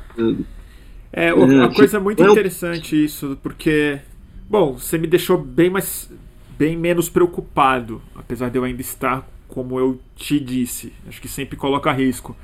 Mas acho que uma coisa muito ruim que aconteceu, né, o nosso trauma do Bolsonaro, do impeachment, dessas coisas todas, que também é um fenômeno muito brasileiro específico, apesar de uma onda internacional de fato, mas aqui ela se manifestou de uma forma bem bem pesada, né, no, no a nível individual, é que eu acho que eu fiquei mais de centro, né? Eu fico meio assim, não mexe agora, né? Tipo, calma. tô me sentindo mais conservador, possivelmente. Sabe? É, cara. Eu fico preocupado você, com o carro virando, essas coisas, e eu, tipo, adorava ver rebelião. Claro. Eu, assim, não, eu, eu nunca fui você. muito de vandalismo. Eu, ach, é, eu achei que o, eu, eu, em geral, não costumo achar o vandalismo uma coisa produtiva, no geral. Não condenava o Black Bloc, mas eu achava que era um erro tático, sempre achei. E, sim, sim. Mas é hoje tem uma coisa assim, tipo, não, não, não, vai dar merda, vai dar merda. É, e e não, sei, o Macron e a, e a Merkel, que eram pessoas que eu não tinha muito apreço, hoje eu fico achando que eles estão segurando a democracia europeia ali na em cima de um cavalo louco, sabe? É estranho. Total. Mas é interessante, não, não, você é, colocou eu... um monte de elemento bom aí pra gente, pra gente estudar e dar uma pensada. O Duraken francês, né? Você, você tem alguma fonte boa em inglês, em português? Em, ah, não, cara. Se alguma alma boa quiser legendar essa parada aí, ia ser sensacional, cara. Se alguma alma bondosa, porque é, a maioria desses, as melhores fontes são eles que estão fazendo lá, e eles têm uma mídia independente muito boa, como eu falei, mídia par e tal. Esse meu amigo João Remy, de repente, poderia fazer isso, hein, João? Porra, quebrar Olha, essa pra legal. gente uma tradução de conteúdos interessantes da França que eu fiquei hoje, eu fiz um pouco no Google, no tradutor, mas não é a mesma coisa. E essas coisas é bom ver vídeo, né? Que são os debates, que eu não quero ver opinião de um ou outro cara, porque em geral as opiniões escritas elas passam muito por cima, né? Os, os é, analistas de junho, por exemplo, com exceção de alguns bem específicos, em geral no Facebook, erraram tudo, né? Então eu preferia ver os, os, os ativistas, os, os políticos de, mesmo falando sobre isso. Total, cara. Eu tô até vendo aqui se dá, se a legenda tá aberta, né? Add subtitles, dá. De repente, ó, se alguém quiser, no vídeo, por exemplo, que eu achei talvez o mais claro, que é o as razões, chama de Legiona, as razões da cólera que é um cara que eu adoro, que é o As razões cara do Ozon que eu citei. Entendi. É. É, alguém é, é um cara que eu tava curioso para ouvir ele falar, porque ele é um cara muito esquerda e muito ecologista, muito ambientalista. Sei. Ah, que interessante. Cara, quem esse cara vai falar disso? Mas ele tá totalmente basando e ele dá esses argumentos, esse do avião. Esse do avião né, é bem importante da, mesmo. Do avião é muito importante e, e o do, do, do taxação de grandes fortunas também, sim. Essa coisa tá que a conta é. não fecha. A Manita tá aqui. Pô, quero ver ela, ela tá bem, cara? Deixa eu mostrar ela. Ela vai operar agora, né? A cachorrinha, ela, ela falou, se jogou cara... no chão, ela tá toda machucada, não consigo levantar aqui. É, Caralho, sério, cara? A cachorrinha. Ela rompeu os ligamentos. Ela rompeu o ligamento, é. Tá aqui no meu pé. Pra quem acompanha Caralho. as nossas lives, a Manita é a minha cachorrinha que querida, tá ali atrás, ó. Tá manca. Olha lá, ó. Tadinha, cara. Cadê ela? Não tô vendo. Ah, tá. Já... Aqui, ó. A Marita tá ali. Putz, tadinha, cara. Ela é linda, ela é um amor. Cachorrinha. Ah, que linda com a cruzada. É, quem tá no YouTube, deixa eu mostrar a Manita. Tá ali, ó. Né, Manita? Tá machucada, coitadinha. Mas voltando, gente. Olha só. Foda, né? Pô, Greg, você deu uma boa aula, obrigado, viu? Porque eu ia chutar pra caramba hoje sozinho, tentando ver as Caralho, coisas aqui. Desculpa. Adorei também, cara. Pô, foi um prazer. Só acabei de ver uma pessoa comentando. Sou veterinário especialista em ruptura de ligamento cruzado cranial. Jura?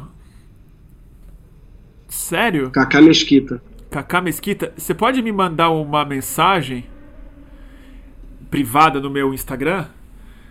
Eu fechei com um ortopedista hoje, mas eu não o conheço. Aí, de repente, a cachorrinha rompeu o ligamento do joelho e vai ter que operar logo.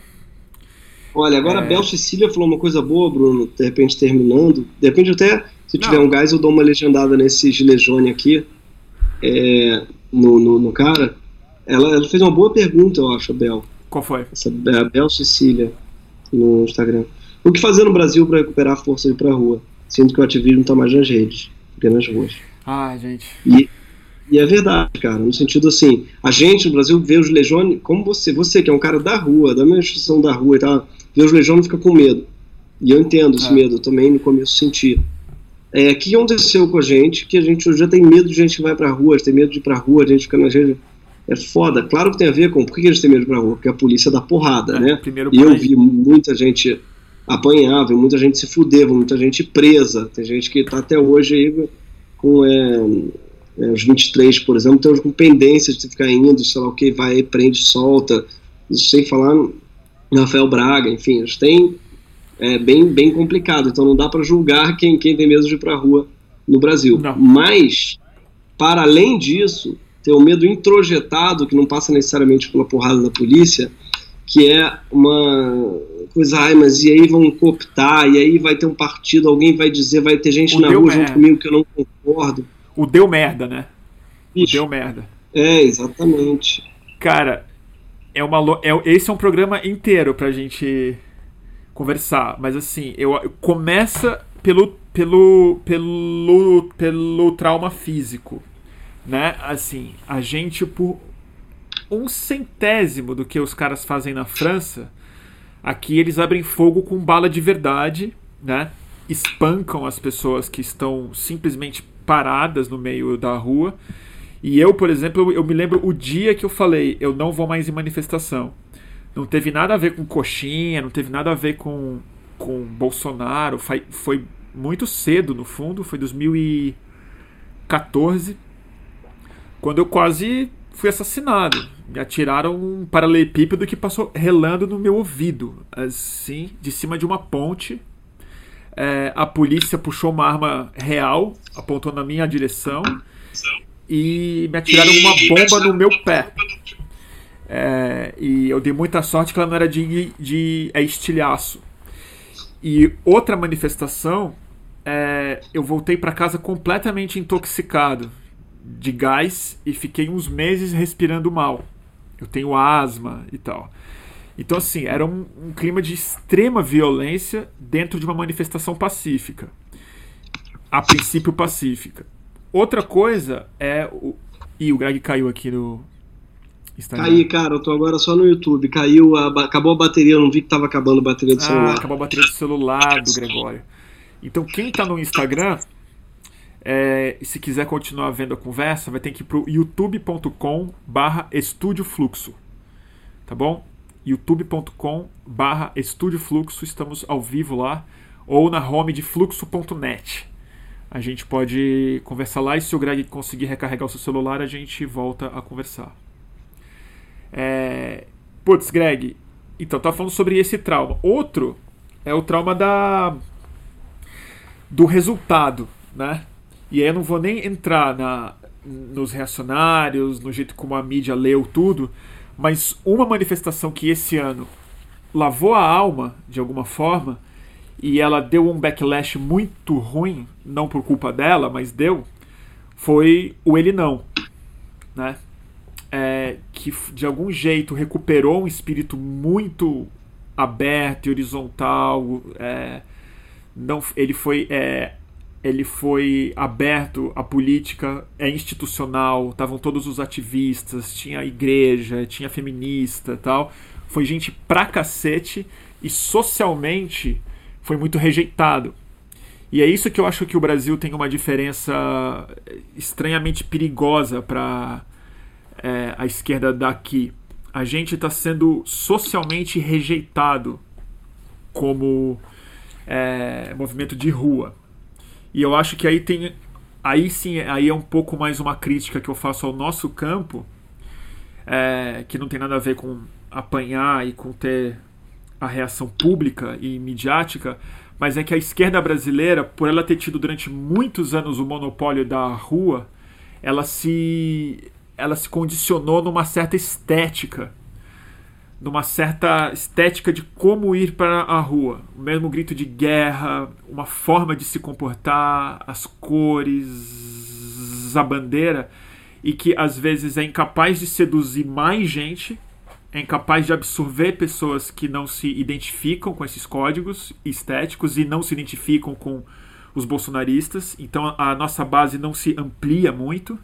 É, e ela cumpre o papel estético de manifestação que o bolsonarismo espera que a gente cumpra. Então acho que tem um nó difícil aí pra gente recombinar como é que vai pra rua no Brasil. É, mas eu acho que a gente precisa discutir isso sério, porque não dá pra dizer que não é o caso de ir. Né? Tem que ir. Tem que, tem que achar um jeito de ir. Mas depende de uma organização, depende de mais estratégia, depende de uma pauta que seja capaz de mobilizar mais gente do que a afirmação individual de ser de esquerda. É, eu acho que é uma longa conversa isso daí. Com certeza. É, você não vai ver gente, por exemplo, indo, indo às ruas no Brasil, infelizmente, é, como na França, por taxação das grandes fortunas. Né? É. é estranho, mas é uma pauta muito popular na França, muito popular. É assim, é algo que todo mundo conhece o nome do imposto, pede de volta, aumentou. E num país muito mais rico do que o Brasil. Exatamente. É. Muito menos desigual, certamente. É. E no Brasil você tem. É, não é ninguém, não se fala disso, não é assim. É, realmente, então.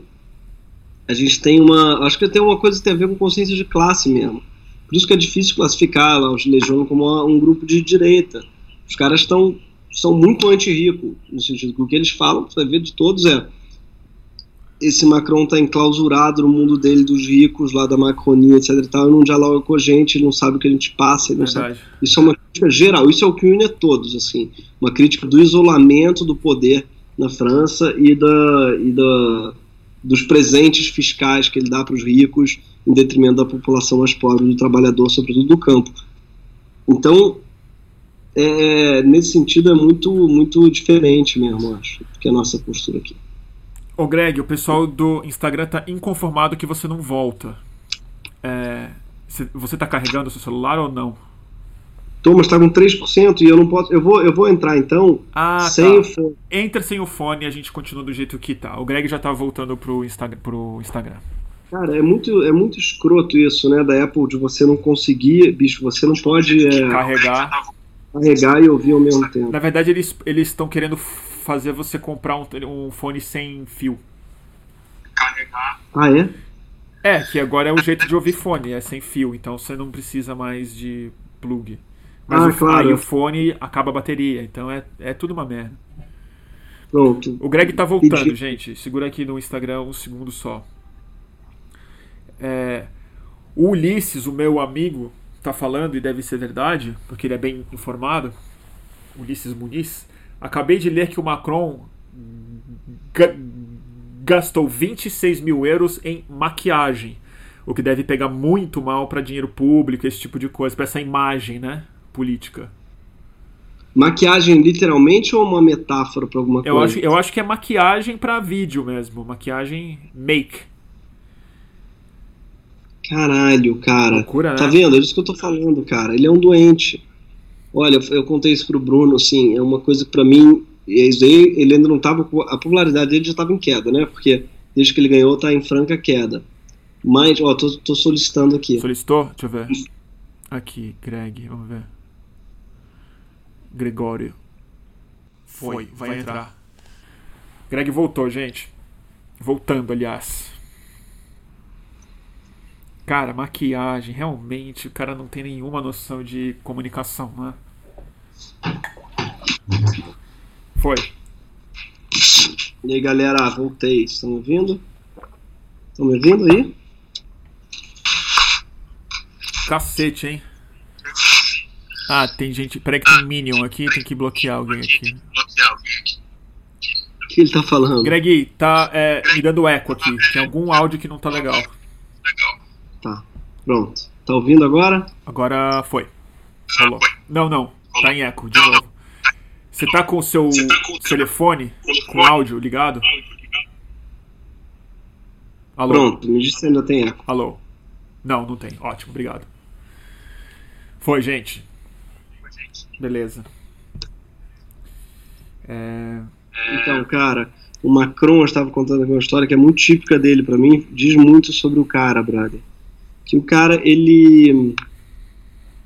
É, foi, ele, tava numa, ele, ele, toda vez que ele sai pra rua para interagir com, aspas, populares, o cara, ele faz alguma merda. Então, um dia ele fala pro cara, manda, manda um cara desempregado e procurar emprego na, no café, na, no, no, hotel, no restaurante. Fala, ah, mas eu não quero. Fala, ah, então esse é o problema. Então não é desemprego, você que não quer aceitar qualquer coisa. Então ele ele é, culpa o desemprego da, da, da, pessoa por ela ser muito exigente.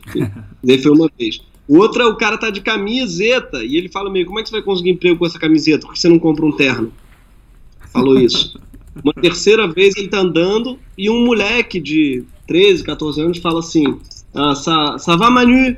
Que equivale a dizer, e aí Manu? É, o nome dele é Emmanuel Macron, né? Assim, então é tipo chamar ele pelo apelido, é feito, né, ver, ver o, o Temer, falei, é Michelzinho, coisa assim. É, ele virou, ele estava andando, interrompeu, voltou, rompeu os seguranças, foi lá falar com o moleque, falou, você me chamou de Manu? Aí o moleque falou, é, é. Tem, não tem noção de respeito, não, porra, eu sou o presidente desse país, mais respeito. E começou a pagar um esporro num moleque de 13 anos, cara, que só não falou, ele não mandou tomar no cu, ainda que tivesse mandado, né? É, falou assim, mostrou ali uma falta de traquejo, tipo, tudo que o cara não precisava fazer era dar um esporro num moleque fofo de 13 anos de idade. Então você vê o vídeo, é um, é um constrangimento. Então, assim, tudo isso para dizer que ele é um cara muito inábil com a população e não sabe realmente ter, é, interagir. Né? Porque essa não é a escola dele. Você vai ver a escola do, dos líderes, né, em geral. O Lula é um cara vem do sindicalismo, vem da, da fábrica de lá. Né? Você vai ver o mesmo o Bolsonaro, o cara que vem do exército lá de baixo, tá? ele era uma espécie de sindicalista do exército, né? Assim, ele era um, então você vê é, em geral, a escola né, das pessoas diz muito. Assim, até por a falta de habilidade da Dilma, talvez tenha a ver com o fato dela não ser uma pessoa assim dessa escola de troca com a população. E o Macron é dessa mesma escola, é um sujeito que nunca interagiu com a população antes de, de ter esse cargo, antes de ter um cargo público, no caso, cargo anterior, que era ministro da Economia, ministro da Fazenda do, do Holanda. Então é um cara. Precisava, muito, né? Não precisava, é. não precisava. Ele era cara do banco, do mercado financeiro, dos grandes. Então não precisava, ele não, nunca, não tinha que ir lá comer pastel, sabe?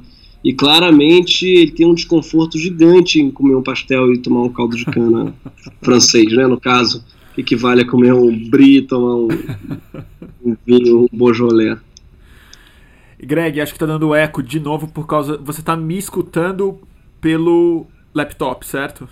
É. Hum, entendi. E agora? Tá dando ainda? Fala aí. Faz o seguinte, deixa eu pensar como é que faz isso.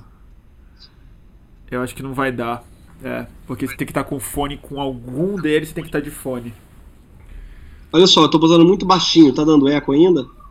Bom, o pessoal que tem que me dizer, pessoal do Instagram. Mas paciência, é isso que a gente tem, gente.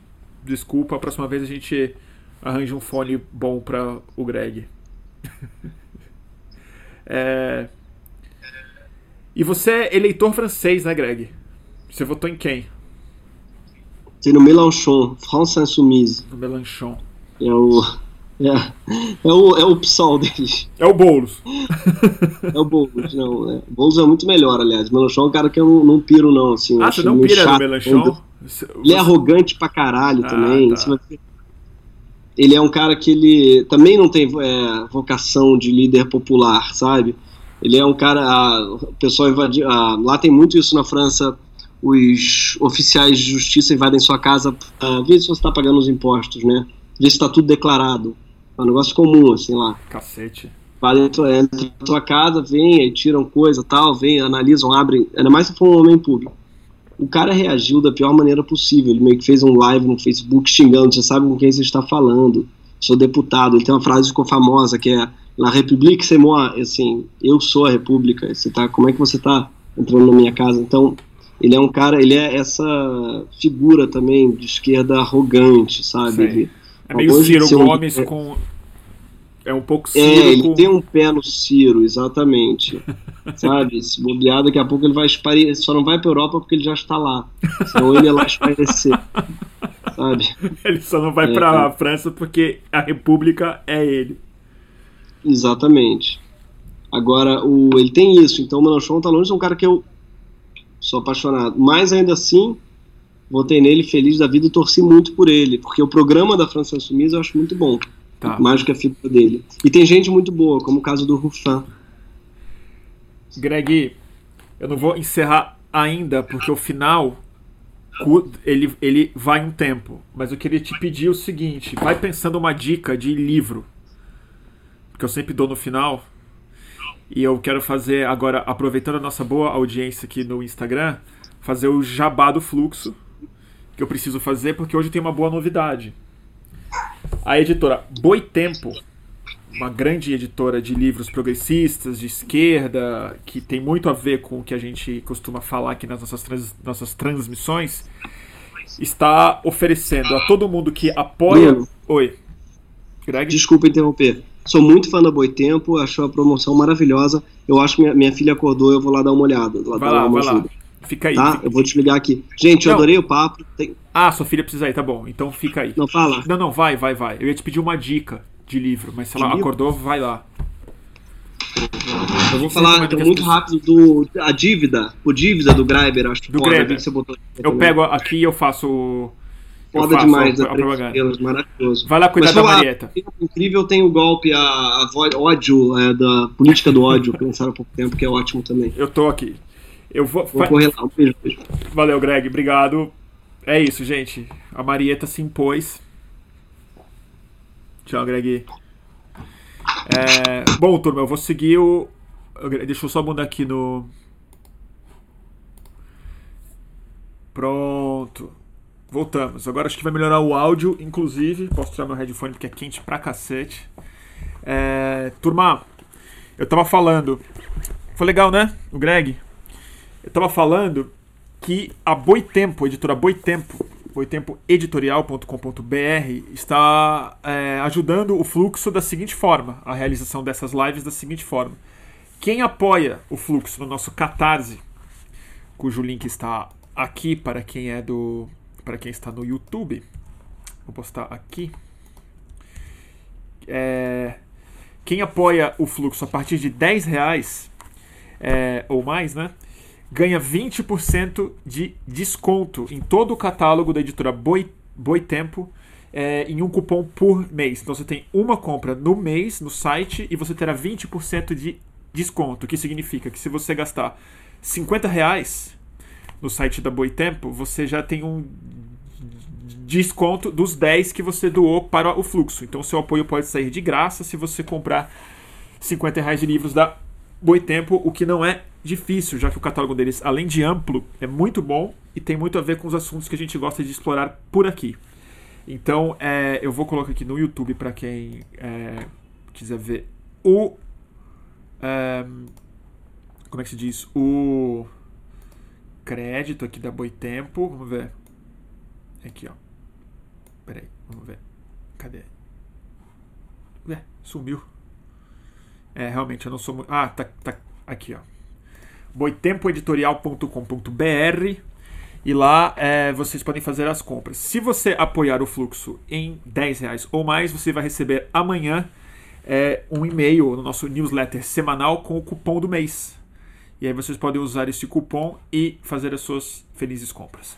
Então quem puder apoiar, gente, é, não só pelo desconto, mas é porque se a gente bater a próxima meta do nosso crowdfunding, eu vou poder começar a remunerar pessoas para ajudar na produção, o que significa que a gente vai melhorar a nossa qualidade técnica, que como vocês veem está precisando um pouco de uma ajuda profissional enquanto eu falo, é, e a gente vai conseguir ter uma ajuda para editar vídeos e produzir mais na rua, não só as nossas lives.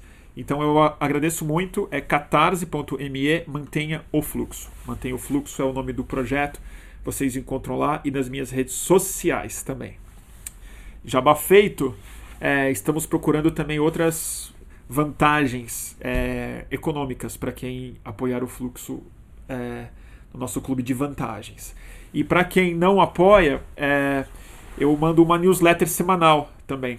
É, ela vai melhorar, ela vai ter mais dicas, vai ter resenhas de outras pessoas, de recomendações de livros e tal. É que eu ainda estou tentando correr atrás do próprio rabo aqui para fazer as nossas é, nossas lives, dar conta do que eu tenho que entregar de trabalho para fora e reformar o site que está quase quase pronto, vai ficar bem bonitinho daqui a pouco tempo. E semana que vem a gente grava mais um episódio de Cortex, a nossa série de passeios e conversas sem cortes do Estúdio Fluxo, que se a gente atingir a próxima meta do crowdfunding, será no mínimo um por mês. Então, é, o, o seu apoio financeiro também vem da minha parte com um compromisso de produzir mais e melhor. Tá bom? Agradeço demais quem puder. Que mais, turma? Acabei de responder. Vai ter, vai ter sim. É... Vamos ver. A Luísa Pinheiro tá reclamando que a gente é esquerdomacho que quer conhecer mais os Gomes do que quem vive no Ceará. Eu não quero conhecer o, o, os Gomes mais do que quem vive no Ceará. Eu nunca, nunca fingi isso, nunca, nunca disse que eu conheço o Ciro Gomes. Eu só tenho uma opinião sobre o Ciro Gomes. Dito isso, eu votei no Ciro Gomes. É, não me arrependo do meu voto, apesar de ter ficado muito frustrado com o posicionamento que ele teve no segundo turno e logo em seguida depois das eleições terem, ter, terem acabado. Mas eu não me arrependo do meu voto porque eu acho que o resultado das eleições teria sido diferente com ele no segundo turno. É isso que eu acho. Mas não, eu não, é, não finjo conhecer o Ciro Gomes mais do que os, os cearenses. Jamais faria isso. É, ah, minha mãe tá cobrando um negócio bem importante. Eu prometi também. Ah, isso é importante falar para os apoiadores do fluxo, que eu devo a vocês muita explicação. Que é. é virou o mês, então eu preciso fazer essa semana ainda o sorteio da aquarela que eu é, é, entre as pessoas que apoiam com 50 reais ou mais, que é uma doação já vultosa, faz bastante diferença e tem muita gente interessada. Eu não terminei a aquarela, mas ela vai acabar essa semana. E aí o seguinte, eu vou fazer essa aquarela para as pessoas que eu sorteio até a quinta-feira, que vou avisar de vocês para vocês qual vai ser o convidado da quinta, que vai ser bem legal também. E na quinta-feira eu faço o sorteio ao vivo. Mas tem muita gente que doou 50 reais. Então, bem mais do que eu imaginava. Então já tem uma receita considerável do fluxo que vem de pessoas que em tese estão né, a fim de ganhar uma aquarela. Então eu estou fazendo uma conta vou fazer um orçamento melhor aqui para ver se em vez de sortear a aquarela no próximo mês e se vocês acharem uma boa ideia, quem doar 50 reais ou mais, se a conta fizer sentido econômico, é, ganha um print de uma aquarela em vez de uma aquarela original e aí todo mundo ganha. Mas eu tenho que ver se isso é viável economicamente, porque pode ser caro fazer os é, fazer um print bom e enviar para todas as pessoas. De repente a minha renda cai, eu preciso ver, preciso ver com o meu contador. Mas o que eu queria falar é que semana que vem, para quem é de São Paulo, vai ter uma feira de. Eu vou divulgar. É primeira feira do desenho anônimo. E toda a renda vai ser revertida para um projeto muito legal chamado Ninguém Fica para Trás, que é um crowdfunding gigantesco para apoiar é, muitas ONGs que dão apoio às pessoas que estão mais vulnerabilizadas no governo do Bolsonaro, como é, acolhimento LGBT, movimento feminista negro, é, movimentos de periferia e tal. Então é um crowdfunding que muitas organizações estão fazendo juntos e alguns artistas vão é, dar obras para serem vendidas nessa feira. E vai ter duas aquarelas minhas lá, que eu estou produzindo especialmente para esse festival. Então quem quiser comprar o dinheiro não virá para mim, virá para uma causa é, bastante nobre. Então, em São Paulo, eu vou divulgar os, os dados aqui na, nos próximos dias. Tá bom? que mais, gente? Contrata uma internet mais poderosa. Ah, a minha internet é super boa, alguém comentou aqui, o Pedro Oliveira. É, eu aqui vou ter que instalar um cabo aqui no escritório, porque o roteador fica na sala e quando eu coloco um, um no quarto ele dá interferência e tal, então eu vou ter que puxar um cabo para fazer uma coisa mais potente para vocês. Mas eu vou fazer isso. Tem que comprar um cabo comprido o suficiente para ir do roteador até o escritório. Mas a internet é, ela é boa aqui. É uma fibra ótica forte. Uh, então, vamos lá. É, mais uma informação. É, nossa inf nossos informes, quinta-feira, depois da manhã, aqui na nossos, nosso boletim do fim do mundo, a gente vai tratar sobre a crise editorial do Brasil, a crise das livrarias, melhor falando, né? E o risco que as editoras grandes e médias, principalmente, sofrem com o calote que a Livraria Cultura e a Saraiva deram é, em função da sua recuperação ju judicial, sendo que o calote já vem antes dessa recuperação. Então vai ter aqui eu ainda não confirmei o nome, então por isso que eu não vou dizer quem é, mas tem algumas opções. Uma pessoa que trabalha em editora, que vai ser capaz de nos informar bem, assim, explicar como é que o preço funciona, a dimensão dessa crise, é, margem, margem de lucro, fluxo de caixa e todo o risco que está envolvendo essa falência da cultura e da Saraiva para o mercado editorial brasileiro como um todo. Então, assim, vamos seguir na campanha do Compre Livros né, para dar de presente nesse final de ano. Acho uma campanha super importante, mas acho bom que a gente entenda também um pouco das entranhas das razões econômicas e administrativas dessa crise.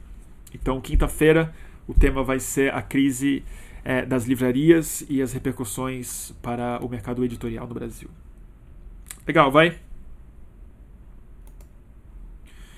É...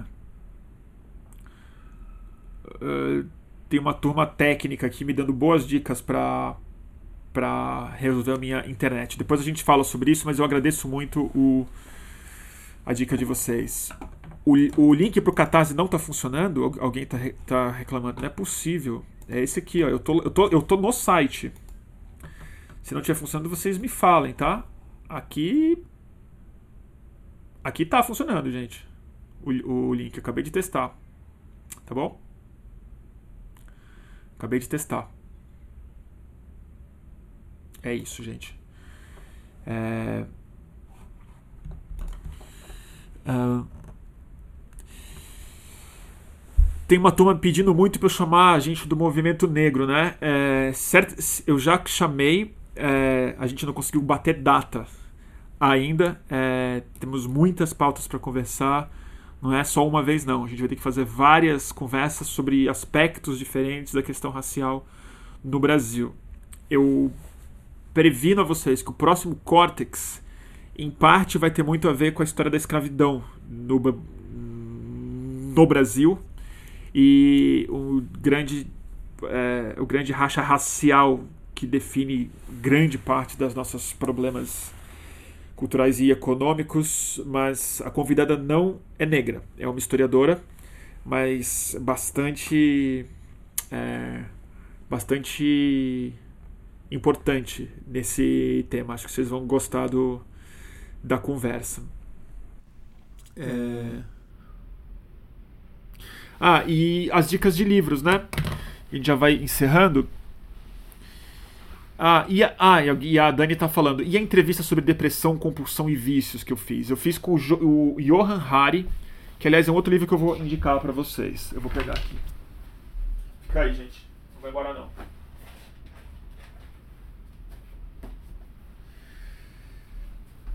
Ah, cadê o livro? Eu não achei. Bom, eu não vou dar esse, essa dica desse livro hoje, porque eu vou falar mais sobre ele numa próxima transmissão.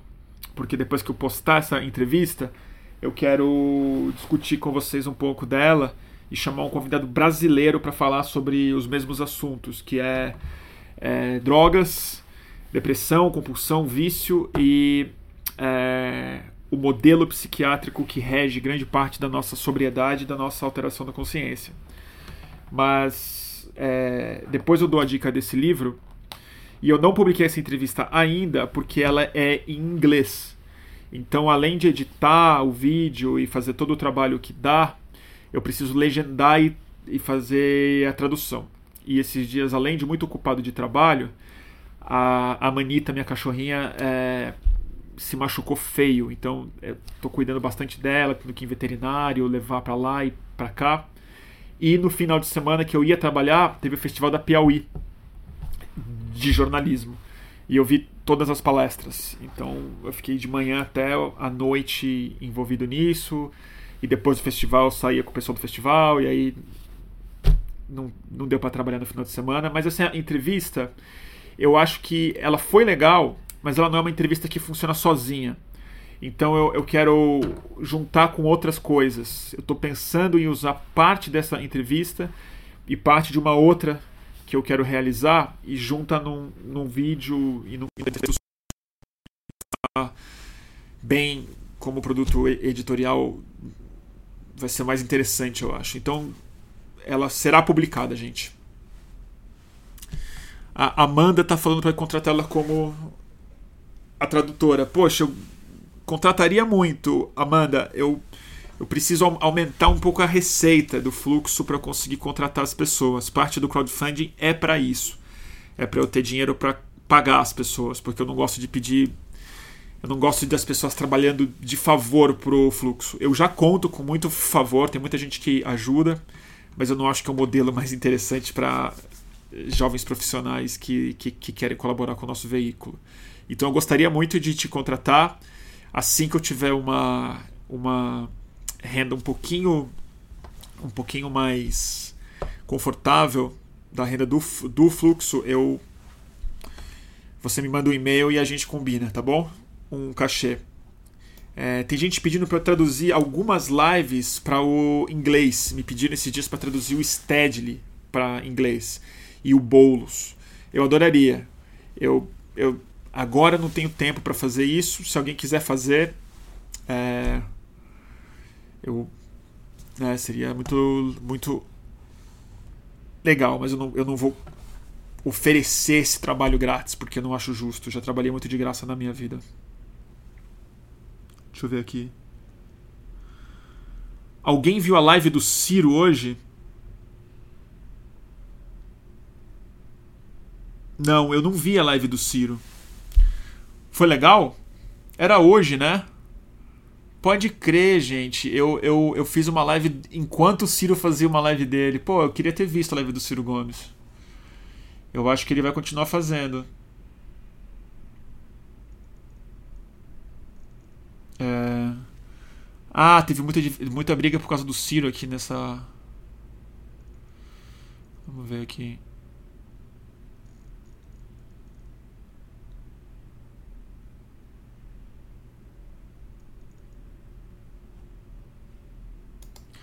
Que estranho, gente. Tem gente falando que o link não tá funcionando do Catarse. No meu tá.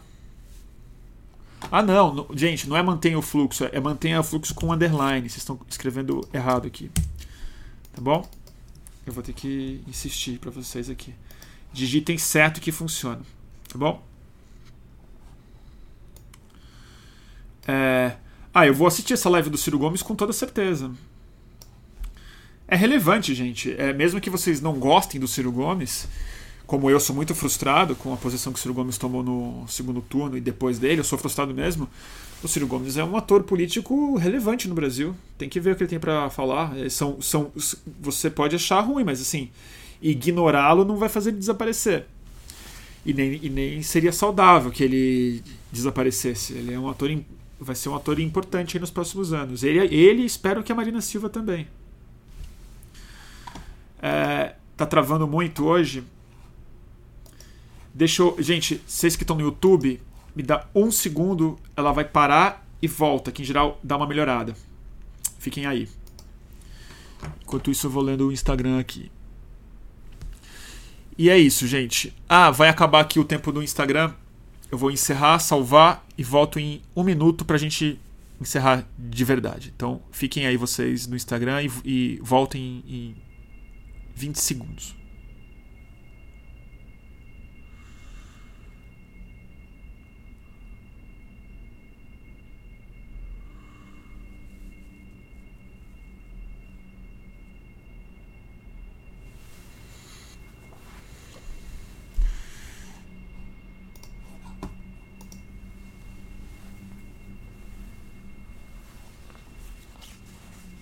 Estão aí, gente? Estão aí? A gente vai encerrar já, tá? Então eu vou aproveitar esse tempinho rápido pra.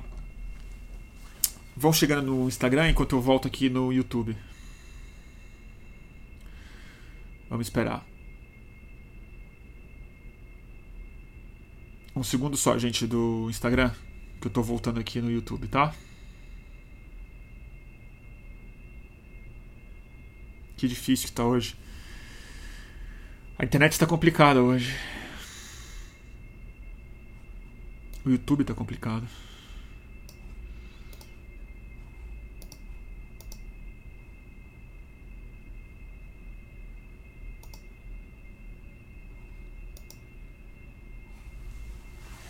Vamos ver aqui uma coisa.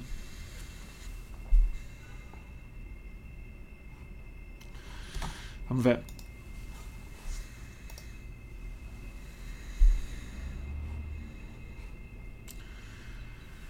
Agora sim, turma. Voltou YouTube.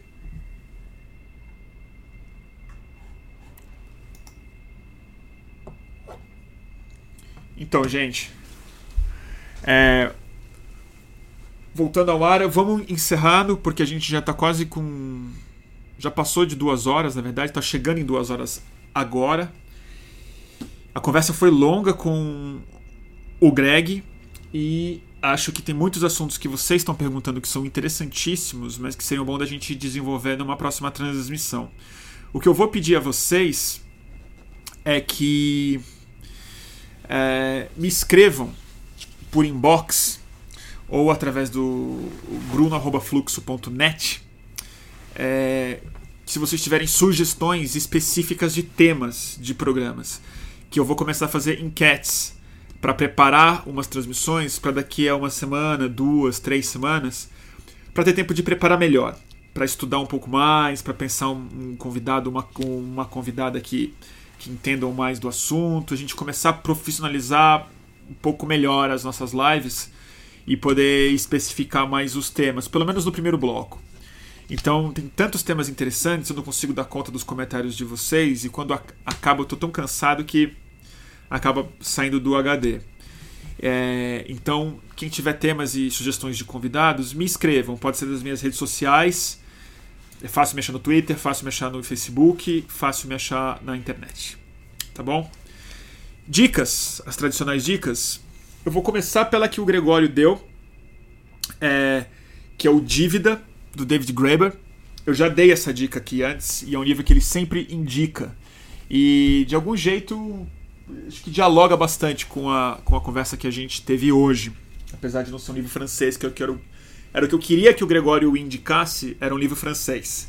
Porque ele entende muito de literatura fr francesa, fala francês e tal, e eu não. Eu sou especialmente é, ignorante da literatura francesa. Eu não, não tenho muita cultura, não. Não sou mais francófilo, não. Mas ele recomendou esse livro maravilhoso. Essa é a versão em inglês, That, os primeiros 5 mil anos, tem no Brasil pela editora Três, Três Estrelas, que é do, do grupo da Folha de São Paulo. E é um livro, eu já falei sobre ele, é um livro genial. É a biografia, uma, uma historiografia da dívida. E mais do que isso, é a dívida como eixo de condução da história da economia mundial e da cultura tam também. E é, é um bitelo, mas ele vale muito a pena. E o Graeber, ele, desde o Occupy Wall Street, ele já era muito influente, mas desde o Occupy ele acabou virando um economista e um sociólogo uh, muito influente nessa, na, nessa geração Occupy, né?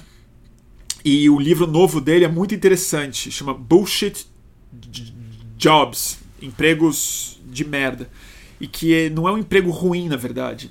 É mais interessante do que isso. Ele, ele diz que o que está segurando o capitalismo de pé, é, fora, enfim, toda a, a, a clássica estrutura é, ideológica, política e militar, mas é algo muito interessante, que é o tanto de emprego que não serve para nada, que não é o subemprego, é principalmente empregos corporativos de pessoas que no fundo, no fundo, não servem para a produtividade ou para o sentido de produção de riqueza em si, mas é só uma forma do capitalismo se manter como. É, é uma forma de empregar a pessoa não como uma função de geração de riqueza, mas um papel em mega estruturas que precisam ser mantidas. E tem muita palestra dele sobre isso, para quem não tiver afim de ler o livro inteiro em inglês. Chama Bullshit, Bullshit Jobs.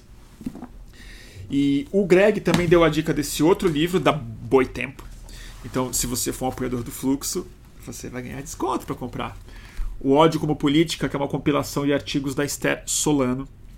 É, não, aliás, ela organizou, na verdade, e colaborações da Camila Rocha, Carapanã, Edson Teles e tal, que é uma forma de tentar entender, através de opiniões de vários autores e pessoas que se destacaram nos últimos anos, é, a reinvenção da direita no, no Brasil. E a Esther foi uma das pessoas que, junto com o Pablo Hortelado, fez uma série de pesquisas muito importantes e acompanharam a evolução das opiniões de, das pessoas que frequentavam as manifestações de direita no Brasil desde 2015 para cá. A minha dica é um livro é um livro de um autor francês que, como eu disse, eu não manjo muito. Mas como o tema de hoje era França, eu falei, não, eu vou pegar um livro, o último livro de um francês que eu, que eu li, que, se, salvo engano, Submissão, do Michel Houellebecq, não sei como é que fala, Houellebecq. É, sub, submissão. Esse livro, ele fez... Ele, quando ele saiu, deixa eu ver que ano que foi, eu li quando saiu, 2000, saiu aqui no Brasil, 2015. É, e esse livro fez um barulho forte, porque ele às vezes foi taxado de islamofóbico, uma série de coisas, mas mais importante do que isso, ele falava como que a França é uma, é uma ficção, ela se islamiza politicamente através do progressismo que vota na, nos islâmicos que se aliaram com os socialistas para vencer a extrema direita. E aí é uma história de como parte da é, intelectualidade francesa se submete, entre aspas, à cultura islâmica ou a uma série de regras que, são, que estão sendo colocadas, mas para manter os seus privilégios intactos como, como homens e como pessoas influentes na sociedade da França. Então se passa na academia francesa, numa universidade, e a história de um professor que vê esse processo todo acontecer e submete-se. É muito interessante ver. Epa.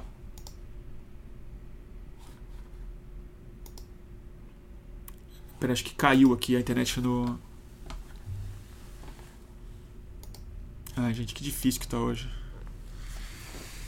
É muito interessante ver esse, esse livro. Nossa, caiu, gente. Caiu de novo aqui no YouTube. Tá, hoje tá difícil. É muito interessante porque naquela época, há meros três anos atrás, é, esse livro daqui, ele ele assustava as pessoas porque parecia que essa era a onda que avassalaria a é, Europa. E na verdade hoje é outro tipo de submissão, onde a, onde a extrema direita está ocupando um pouco esse lugar de rebeldia e é, boa parte do establishment está se submetendo a ela e não à força é, demográfica dos imigrantes, sejam eles muçulmanos ou de outra, outra, outra ordem. É, então mudou completamente o cenário, é como se fosse uma outra França de algum jeito. Mas acho que vale muito a pena ler, porque o livro ele é muito. muito bem escrito. Ele é bem. é bem. é, é bem francês também. É, e é, que mais? Acho que é isso, gente. Ah, e tem uma dica de filme que a gente tem dado também, que é sempre legal dar. Mas que eu já não tô achando aqui. Deixa eu ver se eu acho. Putz, não achei, gente. Cadê o filme? Eu trouxe. Gente, não achei. Não achei mesmo, perdi. Ah, não, aqui. Ah, não, não, não é esse filme. Perdi, gente. Faz o seguinte. É, como eu tô bem cansado, minha cabeça tá meio. tá dando tilt já. Foi um dia longo. Eu vou dar a dica para vocês no Instagram amanhã. Eu posto o filme com a resenha e link para vocês é, saberem um pouco mais. E, o, o, e os livros de hoje também. Tá bom? É. Mas para quem quer saber qual o filme, é O Ódio. É um dos primeiros filmes, talvez o primeiro filme que o Vincent Cassel fez é, sobre protesto muito forte e tensão racial na França. E bastante violento. Então acho que não necessariamente ele dialoga com as manifestações, mas já que o tema de hoje é treta na França, quebra-quebra na rua e é, e gás lacrimogênio e tal, é, eu acho que é um, é um bom filme. Mas aí eu posto um videozinho no meu Instagram. Para quem não me segue aqui no YouTube é torturra. E as dicas estarão lá, como todas as outras organizadinhas, no meu índice do Stories. Tá bom, turma? É isso. Vamos só ler os últimos comentários aqui no YouTube. O pessoal tá reclamando que tá travando muito. Desculpa, gente. Desculpa, não tenho muito mais o que fazer. Eu prometo também outra coisa. Eu vou fazer o possível para essa internet se melhorar para quinta-feira, que a gente vai ter repetindo é, uma convidada, possivelmente vai ser uma mulher para falar sobre a crise editorial no Brasil. Tá bom, turma? Foi legal ver o Greg falar, né? Acho que ele deu uma aula pra gente um pouco, pelo menos do que ele acha mas é, é, do que está acontecendo na França. Eu aprendi bastante. Que, como eu disse no começo, qualquer palpite que eu desse seria muito diletante para valer alguma coisa. Mas o que eu não fiz muito nessa transmissão, e tudo bem não, fazer, que não deu tempo e não foi muito o clima da conversa, foi falar sobre junho. Né? E eu fico um pouco aliviado de não ter que falar sobre junho, te confesso. Mas é, é, um dia a gente vai ter que falar mais sobre isso. Porque eu confesso que para mim ainda é um. É um trauma. Muito doido. Quanto mais eu penso sobre o assunto, mais embaçado vai, ficar, vai ficando e menos eu consigo falar e vai virando uma massa de opinião que eu prefiro não dar. É uma loucura. Opa! Citações bíblicas aqui no meu YouTube. Tá bom. Glória a Deus mesmo. É isso, turma. Agradecer a todo mundo que está aqui no YouTube. Vou desligando já. É... Quinta-feira a gente se vê, tá? Quinta-feira a gente se vê. Agradeço todo mundo que assistiu. Vamos botar aqui o nosso nosso modesto jabá. Catarse, mantém o fluxo. E é isso, turma. Obrigado vocês do YouTube. Até a próxima.